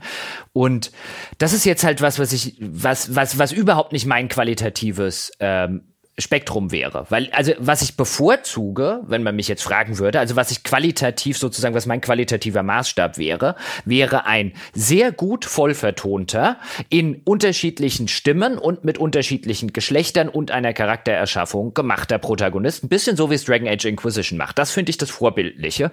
Es gibt sicherlich Spiele, bei denen sage ich, die sind so schlecht vertont zum Beispiel, ähm, dass ich sage, oh, da wäre mir ein stummer Protagonist lieber gewesen, aber das ist kein Qualitätsmerkmal für den Pro stummen Protagonisten Protagonisten, sondern ein Qualitätsmangel bei der anderen Sache. Aber es gibt ja Menschen, auch wenn ich nicht ganz weiß, was da die Ratio ist, außer vielleicht die Ratio ist ein, das andere ist einfach schlecht und deswegen bevorzuge ich das, weil da geht es mir wenigstens nicht auf die Nerven, aber dann ist es ja weniger ein Qualität, sondern ein Mangel an Qualitätsmerkmal. Ansonsten ähm, finde ich das immer wieder ganz rätselhaft. Ja, ich habe da gar keine Präferenz. Bei mir ist das immer nur so ein so wie es jeweils gemacht ist zum Beispiel. Also ich habe zum Beispiel kein Problem mit einem stummen Protagonisten, aber es gibt Spiele, die das so umsetzen, dass dann ein Bruch stattfindet, wo ich dann denke, es, es macht gar keinen Sinn, wie das hier gerade inszeniert wurde. Und dann wird es störend.